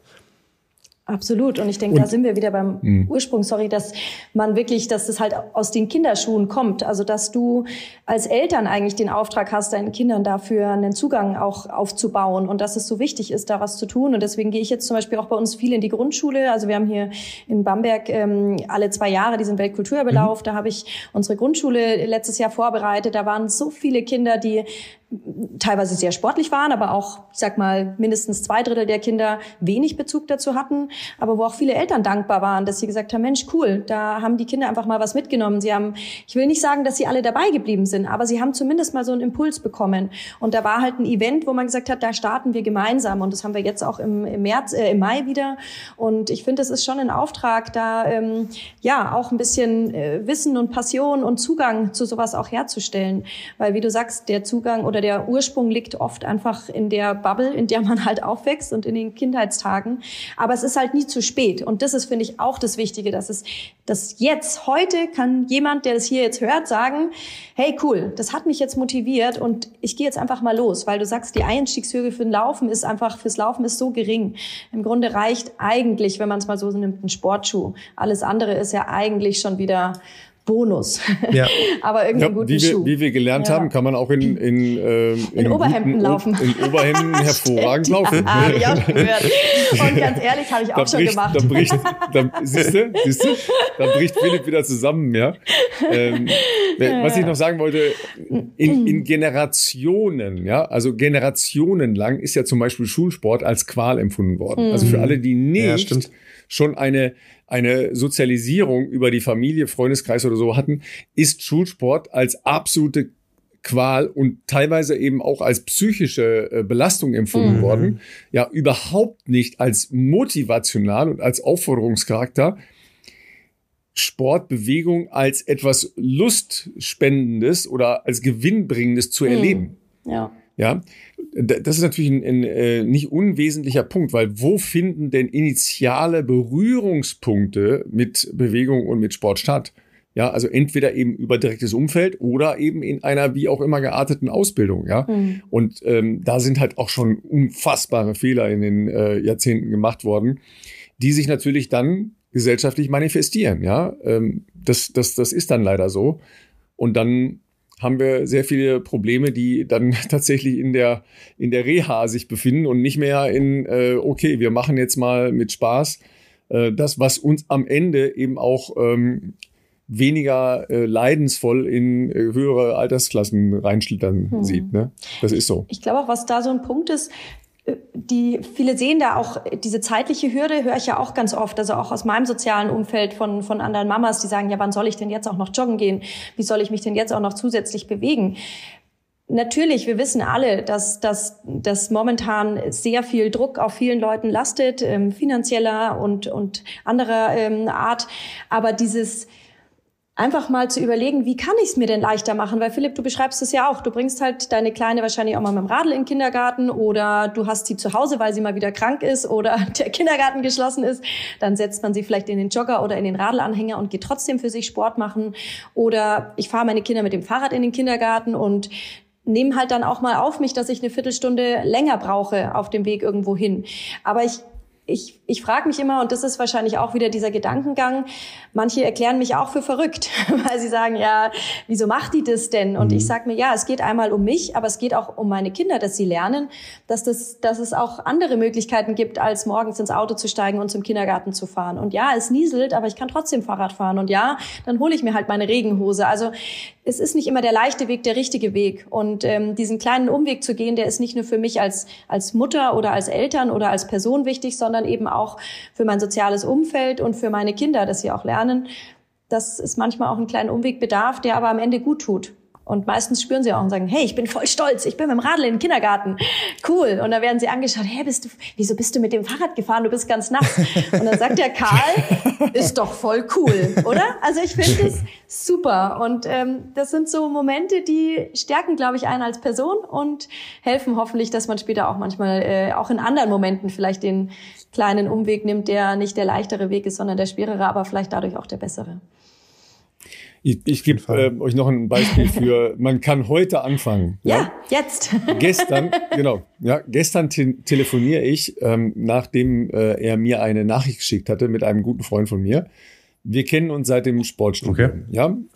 Ähm, guter bis sehr guter Fußballspieler, ja. Ähm, jedenfalls sozialisiert über Fußball und Tennis. Und er hat mir jetzt eröffnet, ähm, dass er, ja, Philipp, hör gut ich bin zu, gespannt. Ja, dass er jetzt. Kommt was mit Schwimmen, oder? Nee, mit oh, Triathlon. Okay. Ja, also der hat keinerlei Triathlon-Vorerfahrung, ja. Und hat sich für ein 70.3 angemeldet. What? Ja, hat also, er vorher geguckt, wie lang die einzelnen äh, Streckenabschnitte sind oder fand er einfach ja, 70.3 als, als Claim geil? Ich möchte an dieser Stelle nicht triggern, aber es gibt Sportfragen, die Sportstudenten beantworten können. 21. 21. Februar, nicht vergessen, Leute. Ne? Also, der wusste das natürlich. Ich habe auch, ich habe auch, äh, ich war überrascht. Yeah. Deshalb habe ich ihn, nachdem er mir die Nachricht schickte, sofort angerufen und gefragt, ob noch alles in Ordnung ist. Soweit. Ehekrise, also Job gekündigt. Nee, Irgendwas nee, nee, gibt's alles, doch da immer, das, oder? Nein, alles das nicht. Alles das nicht. Ja, also ne, wir reden von zwei Kilometer Schwimmen, von 90 Kilometer Radfahren und von Halbmarathon laufen. Genau. Ja, alles an sich ja sehr machbare Dinge, ne? Aber ähm, zusammen als 70.3 schon echt eine Herausforderung. Ja, dazu muss man sagen, er lebt strategisch sehr, sehr äh, ideal, also sehr nah zu einem Schwimmbad, ähm, sehr nah zu einem ordentlichen ähm, Radrevier und zu einem sehr guten Laufrevier. Also das äh, passt alles, ja, und zwar in, äh, in Berlin. Das passt alles, aber man muss es ja trotzdem machen. Mhm. Ja, und weil er ein sehr gewissenhafter Mensch ist, hat er das jetzt gefechtsmäßig äh, angelegt. Ja, ähm, und hat dann hat schon zwei, äh, also er, erstmal hat er einen Test gemacht, das ist total geil. Ja, also er hat so, sich so, so ein bisschen, äh, sagen wir mal, rangeführt an die, an die einzelnen Sportarten. Ja, schwimmen sowieso regelmäßig, laufen auch. Radfahren war neu, er hat sich im letzten Mai zum ersten Mal überhaupt ein Rennrad mhm. gekauft, ja. Und ist dann am, im letzten Jahr an seinem Geburtstag hingegangen. Das ist auch lustig, ja, warum macht man das an seinem Geburtstag? Aber es war halt so, ja und hat halt mal ausprobiert, wie das so ist, wenn man alle drei Sportarten an einem Tag macht. Und hat halt praktisch eine olympische Distanz an einem Tag gemacht. Okay. Allerdings, ne, also selber. Ja. ja, also ist dann ins, ins Schwimmbad gegangen, ja, und seine, ähm, seine Partnerin hat dann ähm, ihm geholfen, da, keine Ahnung, ja, Logistik, Sachen hin und so weiter. Dann ist er Rad gefahren, dann ist er gelaufen. Und das fand er jetzt alles nicht schwer. Und dann meldet man sich halt zum 70.3 an. ja, und jetzt, jetzt noch mal kurz. Ja, also wir reden jetzt nicht von einem äh, 32-Jährigen äh, mit einem äh, mit einem Leistungssport-Hintergrund, sondern äh, der Kollege ist 62. Oh, okay. Nicht schlecht. Ja, so und also Alter schützt schützt auch nicht. Ja, davor Blödsinn zu machen und 70.3 ist aus dem Stand ist schon relativ nah an Blödsinn dran, ja, aber gut, ich, ich, ich will es ja auch machen dieses Jahr, aber gut, ich habe das natürlich jetzt auch die letzten Jahre, äh, also die letzten fast 20 Jahre gemacht, aber dennoch, es, äh, es ist sehr, sehr spannend, dass Leute sich auf solche Abenteuer einlassen, ja, obwohl man sie eigentlich zu vernunftbegabten Menschen erzählen würde. Aber jetzt würde mich mal interessieren, Ralf, was denkst du, was ist ähm, belastender fürs System? So eine 73 oder wenn er jetzt gesagt hätte, du Ralf, haben jetzt für Marathon angemeldet, was würdest du ihm eher raten, frage ich. Interessant. Mich. Ja, das ist ja, also ich meine, das ist ja nichts Interessantes dran. Oder ich frage den Philipp. Okay, dann frage ich lieber ja, den Philipp. Was denkst du dazu? Was ich dazu denke, ist ja vollkommen klar. Ich würde immer sagen, Marathon, hast du noch alle Tassen im Schrank? Ich würde natürlich ja. sagen, Marathon ist also, äh, einfach nur eine Sportart ähm, und man läuft einfach 42 Kilometer und dann hört man wieder auf. Ähm, nee. Ja, genau, und dann hört man aber auch wieder auf. Nein, ne? weil, nein, nee. weil einem dann alles also, da, da bisschen, also wenn ich versuche, das ernsthaft zu beantworten, und da fehlt mir ja zwar äh, der komplette äh, Triathlon-Background insofern, dass ich noch nie einen gemacht habe, aber ich würde mir denken, für jemanden, der jetzt vielleicht nicht ähm, schon immer vom Laufen kommt und eine, was weiß ich, hohe Trainingsverträglichkeit oder sonst was hat, ich glaube, selbst vor dem Aspekt, dass man gegebenenfalls äh, für den Triathlon weiß ich nicht, Ralf, das kannst du gleich noch sagen, zeitlich mehr investieren muss, äh, weil es halt einfach drei unterschiedliche Sportarten ja, sind. Du. Ja, das, das ist leider und, so. Und, und gerade Radfahren mhm. ist ja einfach etwas zeitintensiver als Laufen so. Ja. Das muss man wahrscheinlich schon einplanen, aber ich könnte mir vorstellen, für oh Mann, dass ich das mal als Läufer noch sag, aber ich glaube, für den Körper an sich und für die komplexe Belastung sozusagen ist, glaube ich, der Triathlon besser. Wenn man jetzt bei einem 73 ist, glaube ich, der Aufwand noch absehbar, wir reden jetzt nicht von Langdistanz, aber ich glaube fast, dass das besser ist als äh, für den Körper, wohlgemerkt. Ich werde so viele mhm. Nachrichten kriegen nach dieser Folge, die sagen, was, du bist Marathonläufer gewesen. Äh, wie kannst du denn jetzt sowas sagen? Also Vielleicht sagst du es deshalb. Ja, nicht falsch verstehen. Ich finde Marathonlaufen immer noch geil, ja, das ist toll, das ist großartig. Aber wenn wir jetzt drum reden, wie, was glaube ich besser ist für einen Quereinsteiger und insgesamt auch die, die äh, vielseitigere Belastung für den Körper, dann ist es wahrscheinlich schon der Triathlon. Mhm. Ja, also ist natürlich schon so, ja, in, äh, in fortgeschrittenem Alter hat man ja, wie soll ich sagen, ähm, Stellen, ja. Und er hat halt auch orthopädische Stellen, ja, wo er drauf acht geben muss. Das ist sicher alles beherrschbar, aber in so einer Konstellation mit, äh, mit Schwimmen, Laufen, Radfahren natürlich viel besser beherrschbar als wenn du jetzt sagst, okay, ähm, ich bin immer gelaufen und jetzt will ich mal Marathon laufen, weil da ist die Belastung schon dann eben auf dieser einen Sportart und eine, ähm, eine orthopädische Belastung ist dann sicher auch viel höher, als wenn man äh, zwischendurch Rad fährt oder, ähm, oder schwimmt. Hm. Weil das, das ist schon ein Vorteil, dass man, dass die orthopädische Belastung da auf jeden Fall verteilter ist. Ja, das, das ist Mindestens schon so. sinnvoll wäre, dass Aber, man dann wirklich konsequent dann ja. auch ist und sagt, ich äh, schaufel mir statt jetzt, ich mache noch zwei äh, Trainingseinheiten laufen mehr oder drei oder was auch immer, ich laufe jetzt jeden Tag, um Marathon äh, schaffen zu können, dass man sich dann genauso konsequent Minimum mal zwei Tage aussucht, wo man sagt, ich mache mal 30, 40 Minuten, äh, vielleicht auch eine Stunde, wenn man die Zeit hat, ähm, was für meinen Körper in einem äh, funktionellen Trainingsrahmen, so dass man da auch einfach ähm, ein entsprechendes Kräftigungsniveau parallel versucht mit aufzubauen. Mhm. Das musst du natürlich beim, beim Triathlon auch machen, weil sonst wirst du, ähm, wirst du ein großes Problem haben äh, bei einer Halbdistanz. Wobei Schwimmen ja also schon ein bisschen auch, oder? Also das würde jetzt schon für die generelle Körper, also so Rumpf und, oder? Ist jetzt nicht verkehrt schon mal. Also, und das machst du ja parallel einfach, weil du schon, weil du eh schwimmen gehst. Ja, also es ist jetzt nicht so, dass du, äh, dass du das Krafttraining durch Schwimmen nee, ersetzen das könntest. Nee. Definitiv nicht. Ja, natürlich führt Schwimmen an sich zu einer Grundkräftigung von, äh, von Rumpf- oder Schultermuskulatur. Ja, aber das, das ist ja nicht Krafttraining. Nee, nee, das stimmt. Ja, man muss sich ja immer vergegenwärtigen, was ist denn die maximale Belastung, die ich erreiche, wenn ich meinen Sport ausführe? Das hat nichts mit Krafttraining zu tun. Hm. Ja, gar nichts. Ja, weil äh, wenn ich die Pedale rumdrehe, ja, das, das ist immer viel, viel weniger, als wenn ich ähm, drei äh, Sprünge eine Treppe runter mache. Das, die Belastung ist größer. Ja, also deshalb, das, das muss man immer sehen. Ja, das äh, übersehen natürlich auch viele beim Laufen. Weil wenn, warum kriegst du, warum kriegst du denn so furchtbaren Muskelkater von diesem äh, unfassbaren Gerenne da über 42 Kilometer? Weil deine Muskulatur nicht darauf vorbereitet ist, so hart belastet zu werden über so eine lange Zeit. Das ist ja der Grund, warum ich Muskelkater kriege.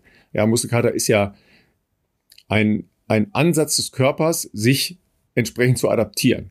Ja, aber Schmerzen, ja, Leni, da sind wir wieder ja, bei, bei dem Punkt, ja. Mhm. Äh, ich muss ja nicht warten, bis die Schmerzen kommen, aber Schmerzen sind ja erstmal ein Signal des Körpers, dass irgendwas nicht in der Balance ist, in der es sein sollte. Ich meine, Muskelkater ja? an sich ist jetzt kein, keine, kein, finde ich jetzt keine schlechte Geschichte, nee. aber Muskelkater nach einem Marathon ist natürlich schon intensiv. Deswegen, ähm, um da auch nochmal auf diesen Vergleich 73 versus Marathon zu kommen, also ich habe schon äh, auch lange Jahre den Ansatz verfolgt, den halben als Ganzes laufen. Und ich finde, das ist schon auch ein Appell, vielleicht auch hier an die Community. Mhm. Also natürlich ist ein Marathon ein Ziel, was gefühlt immer noch so ein, ja, so, sowas Glänzendes verursacht, gell? dass man sagt, ich bin Marathon gelaufen. Ich meine, vor 20 Jahren war das noch mehr so, wenn du in deinem Lebenslauf einen Marathon stehen Stimmt. hattest, dann äh, warst du quasi schon eingestellt, ja. so ungefähr. ähm, und jetzt ist es halt so, jetzt laufen natürlich sehr, sehr jetzt viele Marathon. Jetzt muss man 70.3 da drin stehen haben, verstehe ich schon. genau, sehr gut. Aber ich finde tatsächlich für die, für die breite Masse unter uns, die auch sagen, hey, ich finde Laufen cool und Mensch, ich brauche mal ein Ziel. Ein Halbmarathon ist ein Ziel, der körperlich einfach sehr viel leichter zu erreichen ist, so ein Halbmarathon, als ein Marathon und der auch sehr viel gesünder und vielseitiger eigentlich auch als, ähm, als Ziel fungiert. Also beim Halbmarathon musst du schnell laufen, beim Halbmarathon musst du lang laufen, beim Halbmarathon musst du auch deine Kilometer machen, aber bei weitem nicht so einseitig wie beim Marathon und bei weitem vielseitiger als beim Marathontraining. Und deswegen finde ich den Halben eigentlich schon attraktiv. Ja. Und auch da gilt ja, orientier dich an dir. Wo ist mein Status quo jetzt und wo kann ich noch hingehen?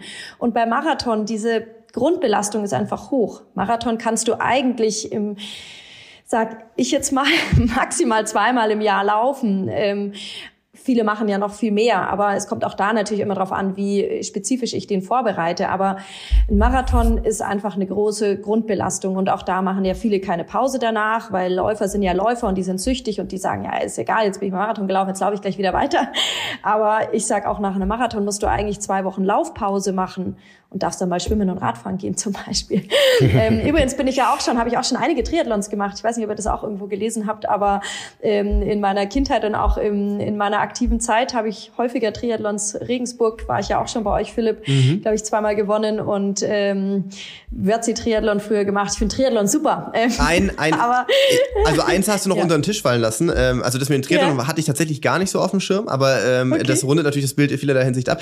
Ähm, ja. Was du ganz unter den Tisch fallen lassen hast, ist, dass du schon mal den Wings for Life World Run gewonnen hast. Und jetzt kommen wir dahin, wo Ralf eigentlich hin möchte. Der möchte nämlich den Marathon auslassen und direkt in Ultrabereich starten.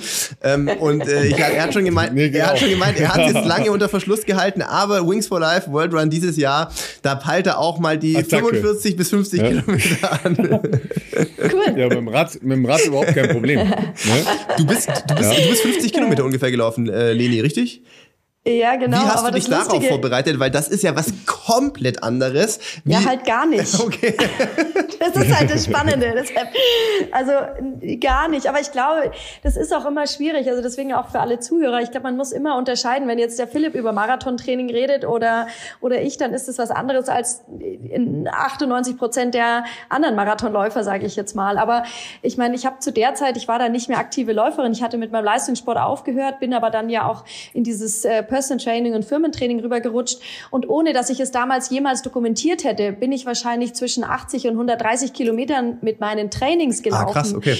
Ich hatte in der Zeit einen Marathonläufer, den ich auf unter drei Stunden Marathon vorbereitet habe ähm, und habe mit dem oft morgens vorm Frühstück nüchtern fünf mal zwei Kilometer im, keine Ahnung, 3,45er Schnitt gemacht und so Geschichten, aber habe da null drüber nachgedacht. Und das fand ich ja auch so absurd, warum ich bei diesem Wings for Life am Start stand und dachte, ach, ich jogge da ein bisschen und war in einer mega Form. Ich hatte mir überhaupt null Kopf gemacht, aber ich war auch vom Kopf so wahnsinnig entspannt.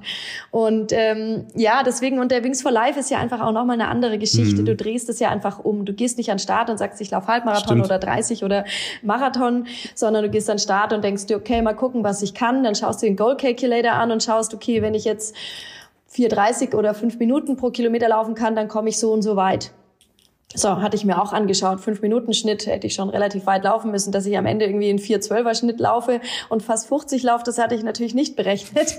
ähm, aber es ist ein anderes Gefühl, wenn du loslaufst und loslaufst und überlegst, okay, mal gucken, äh, wann halt das Ziel kommt, äh, versus du weißt, wie weit du läufst. Ähm, spannend. Also ich habe mir das auch dieses Jahr übrigens wieder vorgenommen. Cool. Der steht jetzt endlich könnte ich den mal wieder rennen. Meine Kinder sind groß genug, dass die betreut sind. Äh, ich habe keinen Weltkulturüberlauf in Bamberg und ich möchte total gern dieses Jahr laufen. Mal sehen, wie weit es dieses Jahr geht.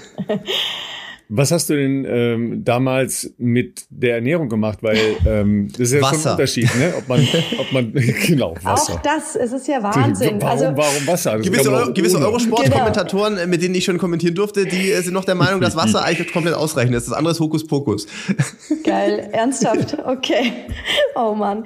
Ja, also ähm, ich bin ja schon ein Freund davon, auch gerade jetzt, wo ich äh, auch viel als Trainerin arbeite. Ich muss zugeben, gerade dieses Thema Ernährung ist ja ein, ein so Spannendes.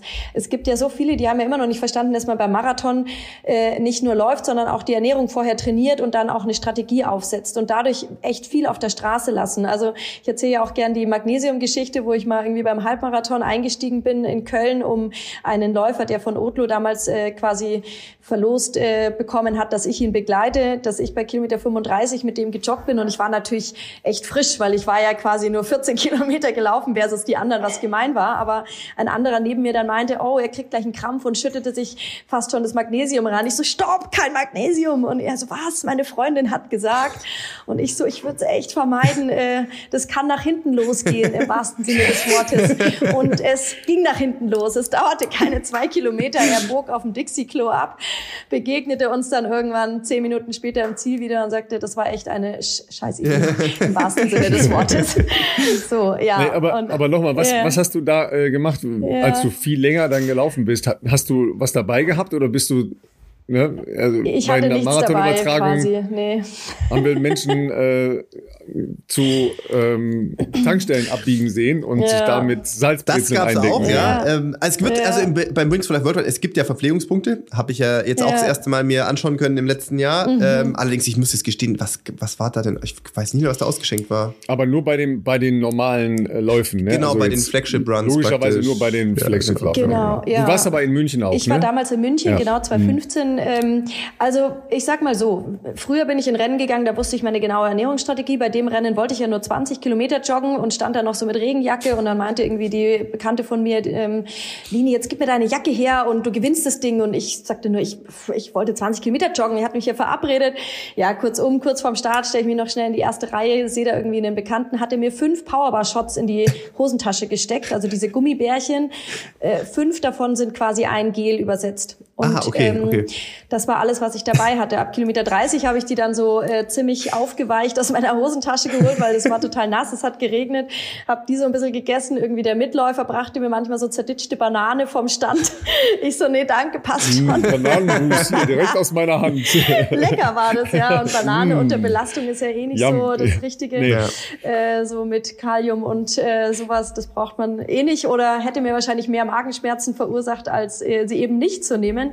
Aber ja, kurzum, klar hatte ich den Muskelkater meines Lebens. Ich war äh, total erschöpft und müde, aber ich hatte überhaupt keinen Energiemangel, weil ich glaube ich einfach ja, durch meine gute Grundlage da äh, dem Ganzen ganz gut gegenüberstand und auch so stoffwechselseitig. Also ich habe früher schon auch sehr viel nüchtern eben auch trainiert und ähm, ich weiß, das ist jetzt nochmal ein ganz anderes großes Thema hinsichtlich Hormone und Frau.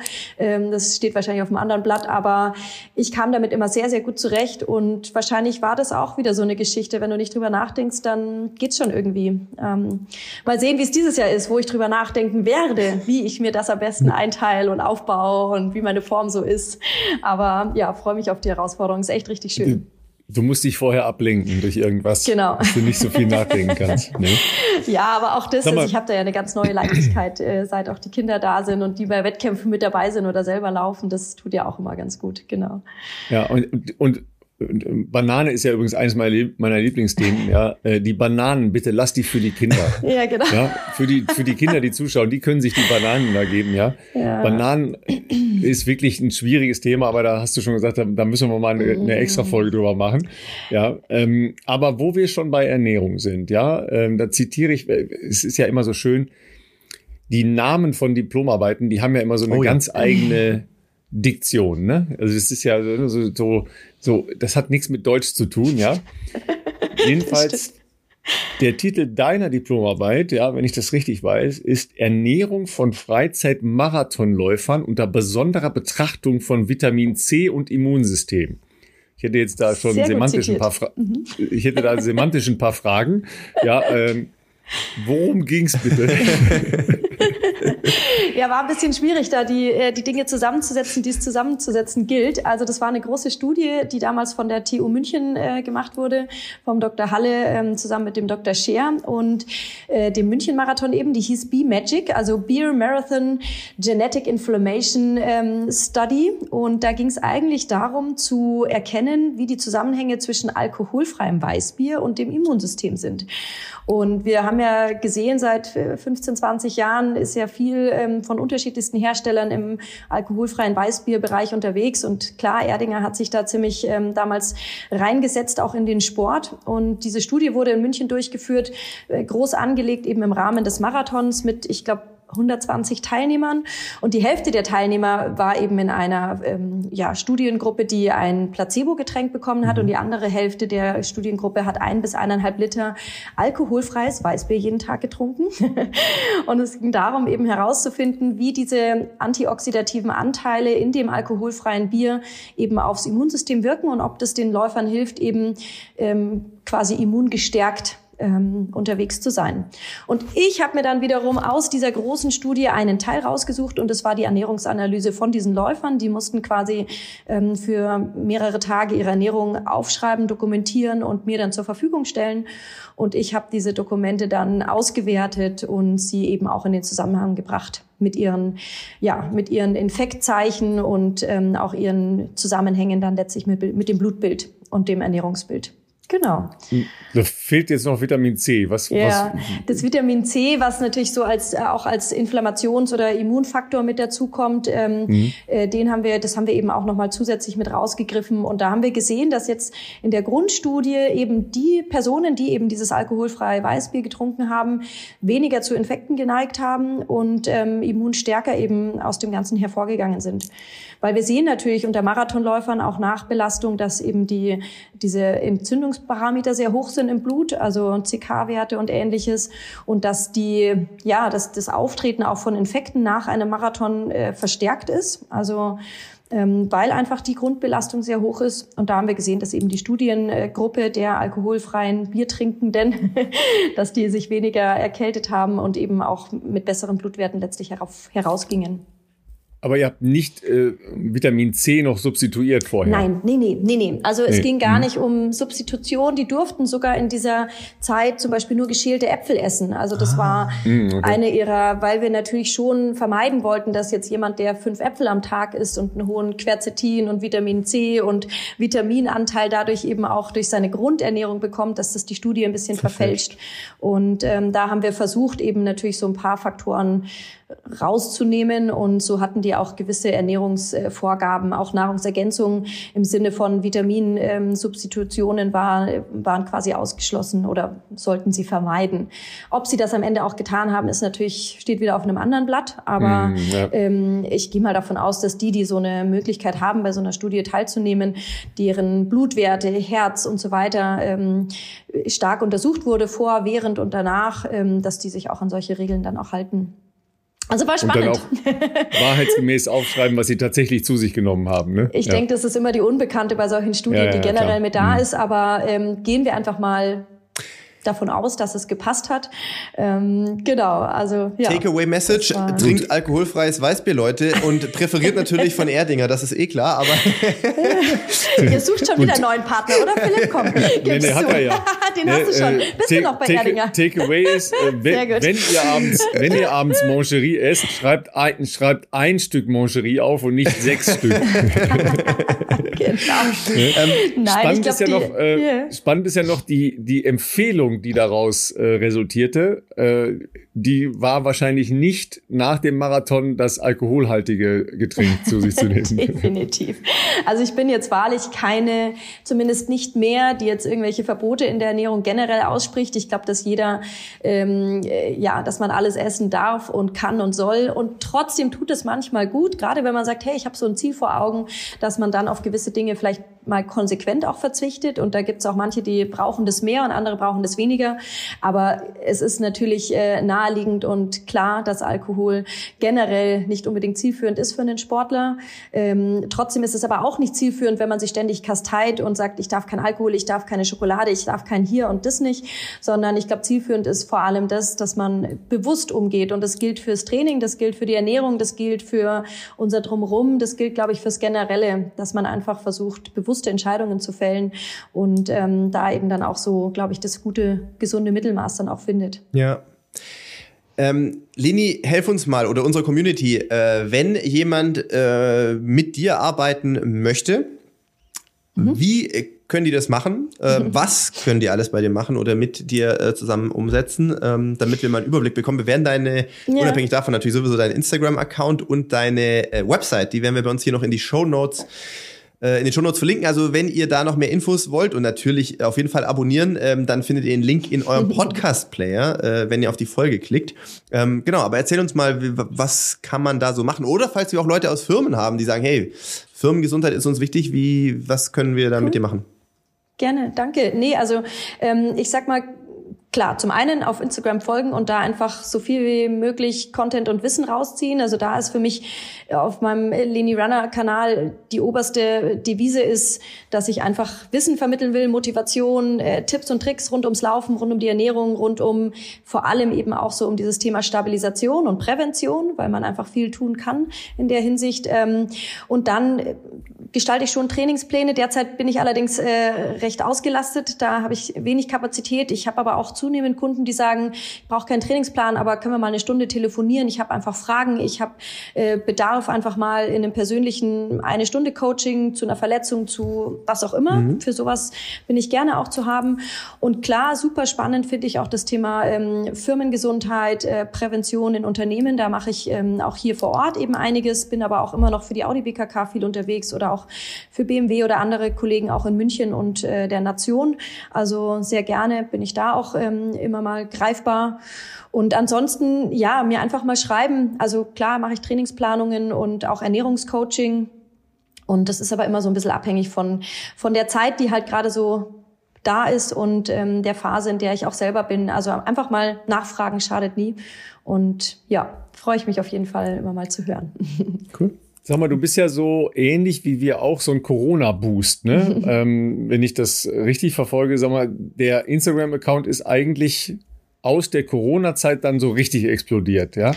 Ähm, Jein, ja? würde ich sagen. Also ich glaube, ja? ich, ich habe das gar nicht aus dieser Corona-Phase raus so ja primär gestartet. Also ich sag mal vor eineinhalb Jahren oder jetzt sind es knapp zwei Jahren, habe ich einfach nur mal angefangen, ein bisschen mehr dort auch zu teilen, aber gar nicht mit dem mhm. Ziel, das jetzt als ähm, Plattform oder Berufsfeld für mich jetzt so zu etablieren, ja. sondern eher aus dem Gedanken heraus, dass mich einfach diese Passion antreibt und dass es mir Spaß macht, eben da ähm, auch was zu teilen von den Erfahrungen, die Philipp ja auch aus dem Guten wie Schlechten im Leistungssport und auch aus meinem Sportschwimmen natürlich auch so gesammelt haben. Und ähm, das war jetzt eher so ein bisschen durch Zufall, dass es dann so voranging. Und natürlich auch da kommt wieder dieser Ehrgeiz, wenn man merkt, es kommt gut an und man kriegt positives Feedback, den Leuten macht es Spaß, die sind motiviert, die gehen wegen der Posts vielleicht zum Laufen oder haben wegen der Beiträge plötzlich ihre Verletzung im Griff. Das hat mich motiviert. Und dass es jetzt so voranging, das ist schon verrückt. Also ich muss immer noch manchmal drüber schmunzeln, weil es einfach so wenig kalkulierbar ist, was da auf Social Media passiert. Und ich habe sogar letzte Woche tatsächlich deswegen auch mal so Insights von einem Beitrag von mir geteilt, weil ich selber manchmal dazu tendiert habe, auch mal bei anderen Accounts zu denken, oh, der hat sich doch jetzt Follower gekauft, wie kann das denn sein?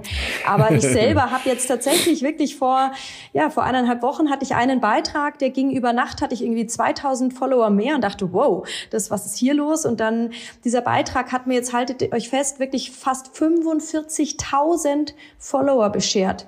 Wow. How come? Also wirklich, ich hatte 100, 195 oder so und allein dieser eine Beitrag, natürlich ziehen da jetzt andere Beiträge nach. Das ist ein Beitrag zum Thema Plank. Der ist jetzt gar nicht super besonders. Das sind sechs Übungen und ich bin angezogen. No worries. Also ich habe ein T-Shirt und eine Hose an. Also ich stehe nicht in Sportsbra und in irgendwie so einer Split-Unterhosenshorts da. Nein, ehrlich. Also das ist ja auch auf manchen Accounts so. Da muss man ständig nackte Haut zeigen, damit man irgendwie gefühlt mhm. irgendwie vorankommt. Aber das ist ja null mein Ansatz. Also ich möchte, ich habe auch mehr Frauen als Männer, die mir folgen. Mir geht's wirklich drum, ich will Wissen transportieren. Und ich finde es so spannend, weil dieser Beitrag war einfach eine Produktion von zehn Minuten, ein Schnitt von 20 Minuten. Und das ist diese wenige Kalkulierbarkeit von Instagram, die ich manchmal auch scary finde, muss ich ehrlich mhm. zugeben. Aber ich meine, ich finde es jetzt cool, auch das. Ich will mich da jetzt nicht in den Scheffel selber stellen und sagen, oh, sondern ist ja auch cool, ja, weil ich investiere, glaube ich, wirklich sehr, sehr viel inzwischen in diese, in, in meinen Kanal, weil ich einfach das auch schön finde, dass, dass da Leute viel drauf daraus mitnehmen. Aber dass jetzt plötzlich ein so ein Beitrag äh, mir so viele Follower beschert, ist natürlich schon ähm, ja besonders. Hoffen wir, dass also es jetzt kann, dabei bleibt, genau. Ich kann auf jeden Fall bestätigen, ähm, dass du eher sehr viel anhast auf deinen, äh, in deinen ja, Posts. Wo ich zum Laufen gegangen bin und du dachtest, ich gehe Skifahren. Ja, ja da hast du ja, recht. Weil ich, äh, das war ja, sagen wir mal, doch äh, zeitlich relativ parallel zu unseren ähm, äh, Insta-Battles, ob man jetzt noch äh, lang oder schon kurz oder nicht sowieso kurz läuft. Und äh, da gibt es einen sehr schönen Post, wo Leni 58 Zwiebelschichten anhat, ja, obwohl draußen es war nicht Minus. Also bei mir war es da war Minus. keine, es war keine geschlossene Schneedecke und nee. es gab keinen Lift und kein Abgeschien.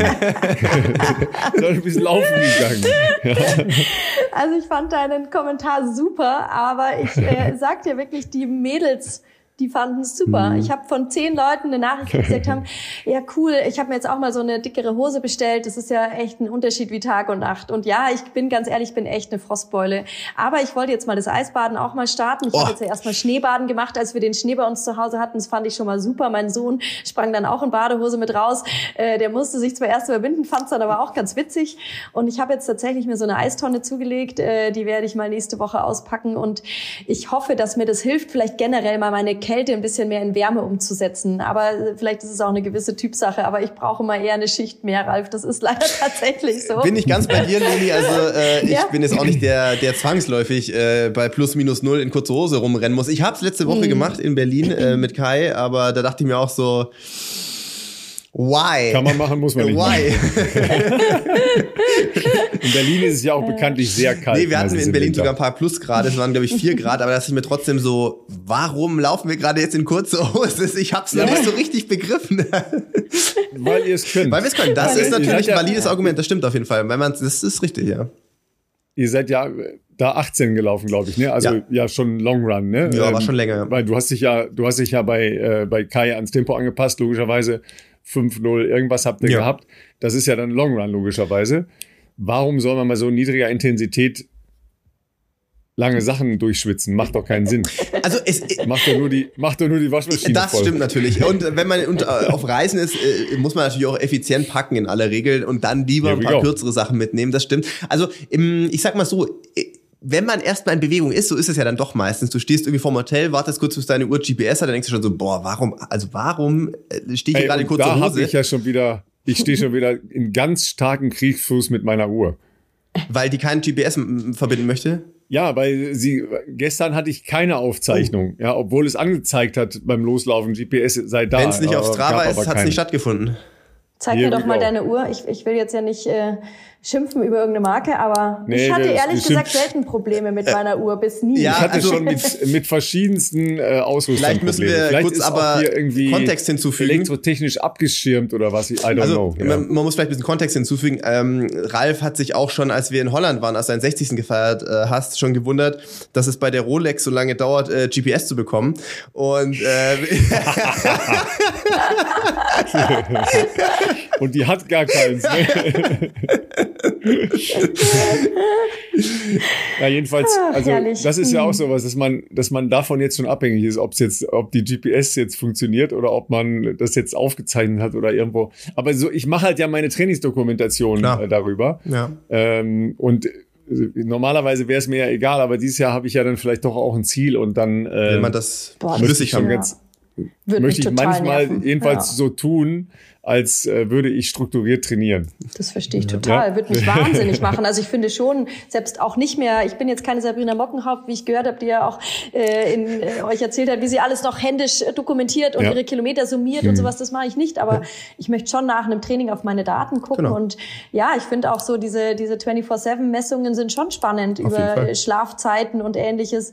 Sind meine Kinder zum Glück schon ein bisschen älter als deine Kleine. Die haben inzwischen einen relativ guten Schlaf, aber halt auch nicht immer immer. Also man ist halt doch noch äh, bisschen abhängig äh, von dem, wie es halt den anderen so geht. Aber in der Summe finde ich das schon super, super spannend. Und ähm, ich finde auch, also ich bin ja schon noch eine klassische Brustgurtträgerin. Ich mhm. weiß nicht, wie du so unterwegs bist, aber die Handgelenksmessung finde ich mir reicht die oft nicht. Also ich finde sie nicht so genau wie die Brustgurtmessung und ähm, so. ich mag das, die Daten zu sehen, auch äh, über meine Schrittfrequenz und Bodenkontaktzeit, meine Laufeffizienzwerte und ich fände es eigentlich cool, wenn das, wenn oder ich würde es auch raten, vielen einfach noch mal mehr darauf zu gucken, weil man kann so viel daraus lesen über eben seinen Status quo, über seine Trainingsbereitschaft, aber auch wie habe ich eigentlich trainiert. Ich hatte gerade gestern Personal Training mit einem Läufer, der äh, zu mir kam äh, der auch sagte, Mensch, irgendwie, er hat immer hier Zwicken und da Zwicken am Knie, dann schaue ich mir seine Lauftechnik an, zeige ihm das Video, sage ich, also ich sehe, warum du Knieschmerzen hast und er sagt, hm, stimmt, ja, ich auch. Ja, also der hat einen super langen Schritt, donnert mhm. übers gestreckte Knie, mhm. ähm, so diese Klassiker, sage ich jetzt mal. Keiner muss Mittelfußläufer sein, aber gestrecktes Knie ist einfach eine große Voraussetzung, dass man auf kurz oder lang eben zu einer ähm, ja, Knie Knieproblematik kommt und der steht jetzt am Anfang seiner Marathonvorbereitung.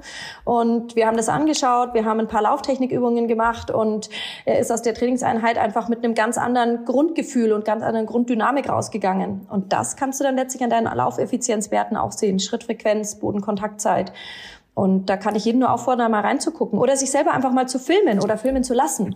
Einfach mal zu gucken, wie sieht meine Laufbewegung eigentlich aus? Dann fällt einem manches erst, erst auf, was also, man vielleicht ändern könnte. Da bin ich total bei dir. Es ist ähm, mein GPS-Uhren und, und all das, was die an technischen äh, Features äh, und Herzfrequenz und so haben. Da gibt's natürlich heute äh, wirklich eine breite Palette von bis. Mhm. Äh, Im High-End-Bereich gehen die wahrscheinlich, weiß ich gar nicht, bis 600 oder noch mehr Euro. Aber da gibt's natürlich auch schon drunter Modelle, die schon richtig viel können zu einem niedrigeren Einstiegspreis. Da hatten wir auch ja. schon mal drüber gesprochen, Ralf, braucht man das? Äh, ist das nötig fürs Laufen? Natürlich ist das jetzt nicht nötig fürs Laufen, äh, um, um, um sich zu bewegen. Da haben wir oft genug gesagt, äh, geht, lasst euch gut beraten, kauft euch erstmal ein paar vernünftige Laufschuhe und Klamotten. Alles andere ist eigentlich relativ ähm, sekundär erstmal, aber, und jetzt kommt das große Aber, ich bin schon auch ein Fan von, von äh, Uhren, die ähm, einfach als Analysetool, aber auch als Motivation dienen können. Weil wenn du die natürlich regelmäßig trägst und im Idealfall nicht nur beim Sport, sondern auch im Alltag, Thema Schlafmessung, ähm, dann lernen die Uhren schon relativ schnell deinen Körper kennen und geben dementsprechend mhm. auch echt wertvolles Feedback. Und man sieht natürlich auch, oder man kann da auch ganz gut verfolgen, in den zugehörigen Apps, ähm, wenn man vernünftig trainiert, dass man besser wird, dass man bessere Werte hat. Und ich glaube schon, dass das ein Motivationsboost ähm, sein kann, den es vielleicht jetzt nicht originär braucht. Ne? Intrinsisch sollte immer die Motivation sein, aber wenn man dann noch so ein paar Gadgets hat, die einem Spaß machen, wo man äh, verfolgen mhm. kann, dass man, ähm, dass man irgendwo auf dem richtigen Weg ist, äh, die vielleicht auch manchmal ein paar Trainingstipps geben, dann ist das eine super Sache, finde ich, und eine, eine gute Investition in, äh, ins eigene Hobby auf jeden Fall. Ja, und, und, und vor allem gerade für den Einsteiger, der ja manchmal sich dann daran bemisst, wo er halt vor 20 Jahren aufgehört hat. Genau, ja. Und das Tempo rennt, wie Richtig. als er halt noch 20 war Richtig. und nicht mehr jetzt, wo er 40 oder 45 ist und einige Jahre nicht gelaufen ist, vielleicht ein paar Kilo mehr auf den Rippen hat und sich aber an seinem äh, ja, Fünfer-Schnitt von damals orientiert, der überfordert sich halt auch. Genau. Und auch da hilft halt so eine Pulsuhr einfach, ähm, kurz mittelfristig äh, einfach dann das Training auch besser zu steuern und sich vielleicht doch wieder daran zu orientieren, wo man halt jetzt steht, um dann den nächsten Schritt wieder zu gehen. Weil auch das ist ja wirklich noch immer so ein, so ein Thema bei vielen Laufeinsteigern, die wieder anfangen, dass sie sich einfach erstmal überfordern und dadurch das Ziel eigentlich verfehlen, ein gutes Gefühl und eine gute ja, eine, eine gute Grundlage wieder aufzubauen und dadurch äh, oft eben dann auch in so ein, leider erstmal in eine Negativspirale auch reinkommen nach ein paar Wochen und dann sinkt die Motivation wieder. Aber für alle, die jetzt sagen, Mensch, ich will wieder einsteigen, ich glaube, so eine Routine zu schaffen, also gerade so das Thema generell beim Laufen, äh, erstmal Routine aufbauen, sechs bis acht Wochen, dreimal pro Woche laufen gehen, ist ähm, sehr, sehr gut, um eben dann auch wirklich zu sagen, ja, jetzt bin ich wieder in einem Rhythmus drinnen, der mir gut tut. Ähm, und am besten das Ganze natürlich ein bisschen ergänzen mit Stabi und Mobility, dann ähm, wird es auch tatsächlich zu einem Erfolgsweg und nicht zu einem, ja, zu einem Negativweg, der irgendwann äh, schneller wieder aufhört, als er begonnen hat. Ja. Ja. Also ich bin ja komplett bei euch, was, äh, was Uhren angeht. Ähm, ich plädiere aber auch ganz stark dafür, lasst mal hin und wieder die Uhr aus beim Laufen. Ja, ich weiß, für euch unvorstellbar, ja, aber es geht. Ja, es geht tatsächlich, weil es geht auch nichts über ein Gefühl dafür zu haben, was man da gerade eigentlich macht. Ich, ich ja. mache zum Beispiel oft so, Ralf, dass ich ähm, mich selber, aber auch meinen Kunden, dass ich sage, okay, nicht auf die Uhr schauen, wie schnell laufen wir gerade? Nicht auf ja, die Uhr schauen, wo ist ja. dein Puls? Und es ist so spannend, also auch gerade gestern mit diesem Läufer sage ich, okay, schau jetzt mal nicht auf die Uhr. Welches Tempo laufen wir? Ah, ja, so 15. Bei was waren wir? 405. Oh, also, wow. ja. Derjenige muss auf jeden Fall sehr fit sein, wenn, wenn sich so das geil. wie 15 ja, anfühlt. Ja, aber das, aber Philipp, ich, ich schwöre dir, die Leute denken alle, sie laufen, äh, sie laufen langsamer. Ja. Dadurch kommt es ja. Hm. Wie viele Leute sehe ich, die permanent unter ihrem nachher zu realisierenden äh, Wettkampftempo trainieren? Hm. Ja, weil da findet eine permanente Überforderung statt. Ja. Das, das ja. geht gar nicht anders. Aber das zweite habe ich nicht gesagt, dann habe ich gesagt, und wo ist dein Puls? dann sagt er, hm, ach so bei, was ist er? Ja, so 147, 163. also, ja. das meine man ich. Ne? also, mehr, ja. man muss wirklich also ich bin ja auch, du hast völlig recht. Ich schaue jetzt auch nicht jedes Mal auf die Uhr, wenn ich beim Laufen bin, sondern ich versuche mich da schon frei zu machen. Aber gerade für einen Wiedereinsteiger ist es so spannend und auch so wichtig, sich immer wieder selbst auch zu kontrollieren und wieder ein Gefühl zu entwickeln für sich und für seine Leistung und für sein körperliches Dasein eben. Und deswegen nicht auf die Uhr schauen und dann wissen, wo du stehst, sondern erst überlegen, wo ist mein Puls, wo ist mein Tempo und dann drauf schauen. Ähm, dann lernt man sich eben auch kennen und hat dadurch, glaube ich, letztlich einen ja, viel größeren Effekt und auch manchmal manchmal einen äh, lustigen Aha-Moment. ja, absolut. Ja. Genau. ich glaube, wir, wir, brauchen tatsächlich noch eine zweite Folge, weil wir haben jetzt schon eineinhalb Stunden gesprochen. Wir, haben noch viele Themen haben, auf dem Zettel wir haben schon noch ein paar, wir haben schon noch ein paar Themen, ja. Äh, Ernährung müssen wir sicher noch mal vertiefen über die Banane hinaus. Gerne. Äh, und, und, die, und die konkreten Dinge, äh, was, äh, was, was Stretching, was, äh, also dein, deinen Vortrag zu Planks muss ich mir natürlich jetzt nochmal anschauen. Das ist ja, ja klar. Gerne. Du kriegst da noch mehr Follower dazu. Ja, ja? und ähm. bitte nachtrainieren. Angezogen. Würde ich gerne sehen. Normalerweise trage ich nie Kleidung bei Krafttraining. Auch, also für mich ist es auch okay. Also ich äh, nehme die Bilder auch privat. oh wei, oh wei, oh wei. Okay, jetzt kommen wir in den genau. Bereich, was ja. wir alles niemals sehen wollen. du, wir sagen äh, für die erste Folge schon mal äh, ganz ja. herzlichen Dank, herzlichen Dank für deine Zeit vor allen Dingen, ja, weil ähm, wir haben ja vielleicht schon mal so eine Ahnung gekriegt, dass dein Leben äh, doch eine Menge äh, Ebenen hat, ja, die alle auch unter die 24 Stunden, weil auch dein Tag hat vermutlich nicht mehr als 24 mhm. Stunden, also nehme ich jedenfalls mal an. Aber ich bin ähm, ja immer im Laufschritt unterwegs, nie im Gehschritt, genau, deshalb bin genau. ich sehr effizient. Also mein Mann, der, der, wundert sich immer, wenn er hier äh, im Homeoffice sitzt, wie ich hier immer durchwirbel. Also das ist so geblieben, von Kindheit bis jetzt, deshalb passt schon, die 24 Stunden sind immer gut gefüllt, das stimmt, aber ist ja auch ja. schön so. Sag mal, und nächstes, äh, nächstes äh, öffentliches Laufziel ist äh, dann Wings for Life wieder? Äh, ich hoffe, den Berliner Halbmarathon zu hm, laufen. Hm, cool. Ah, genau. Okay, cool. Und dann ja. äh, sehen wir uns da hoffentlich alle. Das stimmt, und dann ja also ich faste jetzt erstmal. Ich wollte das schon immer mal machen, Darmreinigung oh, und so, aber okay. das geht jetzt über das Ganze hinaus. Darmreinigung und Fasten mal eine Woche und dann, wenn ich wieder bereit bin, dann ich werde viele, ich ähm, viele, viele Fragen. Wieder viele, ins viele Laufen. Fragen, da können wir dann zunächst mal drüber sprechen, ob das mir gelungen ja. ist oder nicht. Ich habe keine Ahnung. Ich weiß es nicht, ob ich das kann, aber ich wollte es immer schon mal machen, weil ich kann ja nicht über Themen sprechen, über die ich selber keine Erfahrung habe. Also ich finde, das ist ja auch das Schöne und das Authentische im Sport, wenn man eben aus dem Leistungssport und sonst wo kommt. Und die Darmreinigung begegnet mir immer wieder und das werde ich jetzt mal angehen die nächsten Tage und da quatschen wir vielleicht das nächste Mal drüber. Dann startet mein Training für den Halbmarathon. Genau, dann Wings for Life und vielleicht auch den Marathon im Herbst wieder in Berlin. Mal sehen, was das Jahr so bringt. Aber ich freue mich drauf und komm gerne mal wieder. Es hat Spaß gemacht mit euch. Vielen unbedingt, Dank. Ja, unbedingt. Äh, auf jeden Fall. Ja, vielen, Dank, vielen, vielen Dank, Leni, äh, für deine Zeit. Ähm, war großartig. Äh, viele spannende Insights. Äh, Links sind in den Show Notes. Ähm, schaut da gern vorbei bei ihr. Und ähm, ja, ansonsten äh, wünschen wir dir jetzt schon mal äh, ein schönes Wochenende. Euch natürlich auch zu Hause. Geht raus, lauft, hört uns zu und äh, genießt den einen oder anderen Sonnenstrahl. Ach so, ja, und äh, Sonntag nicht vergessen, ne, ähm, Istaf Indoor Düsseldorf, ne, Livestream. Mit dir, Ralf, höre ich hier raus. Ja, und, äh, und Tim Tonda. Und Tim mhm. Tonda, dann wissen wir, was wir am äh, Wochenende, was Sonntag? Sonntag, Sonntag. anschauen werden. Mhm. Alles klar. Cool. In diesem Sinne, wir hören uns nächste Woche. Passt auf euch auf mm, und äh, bis dahin. Macht's gut.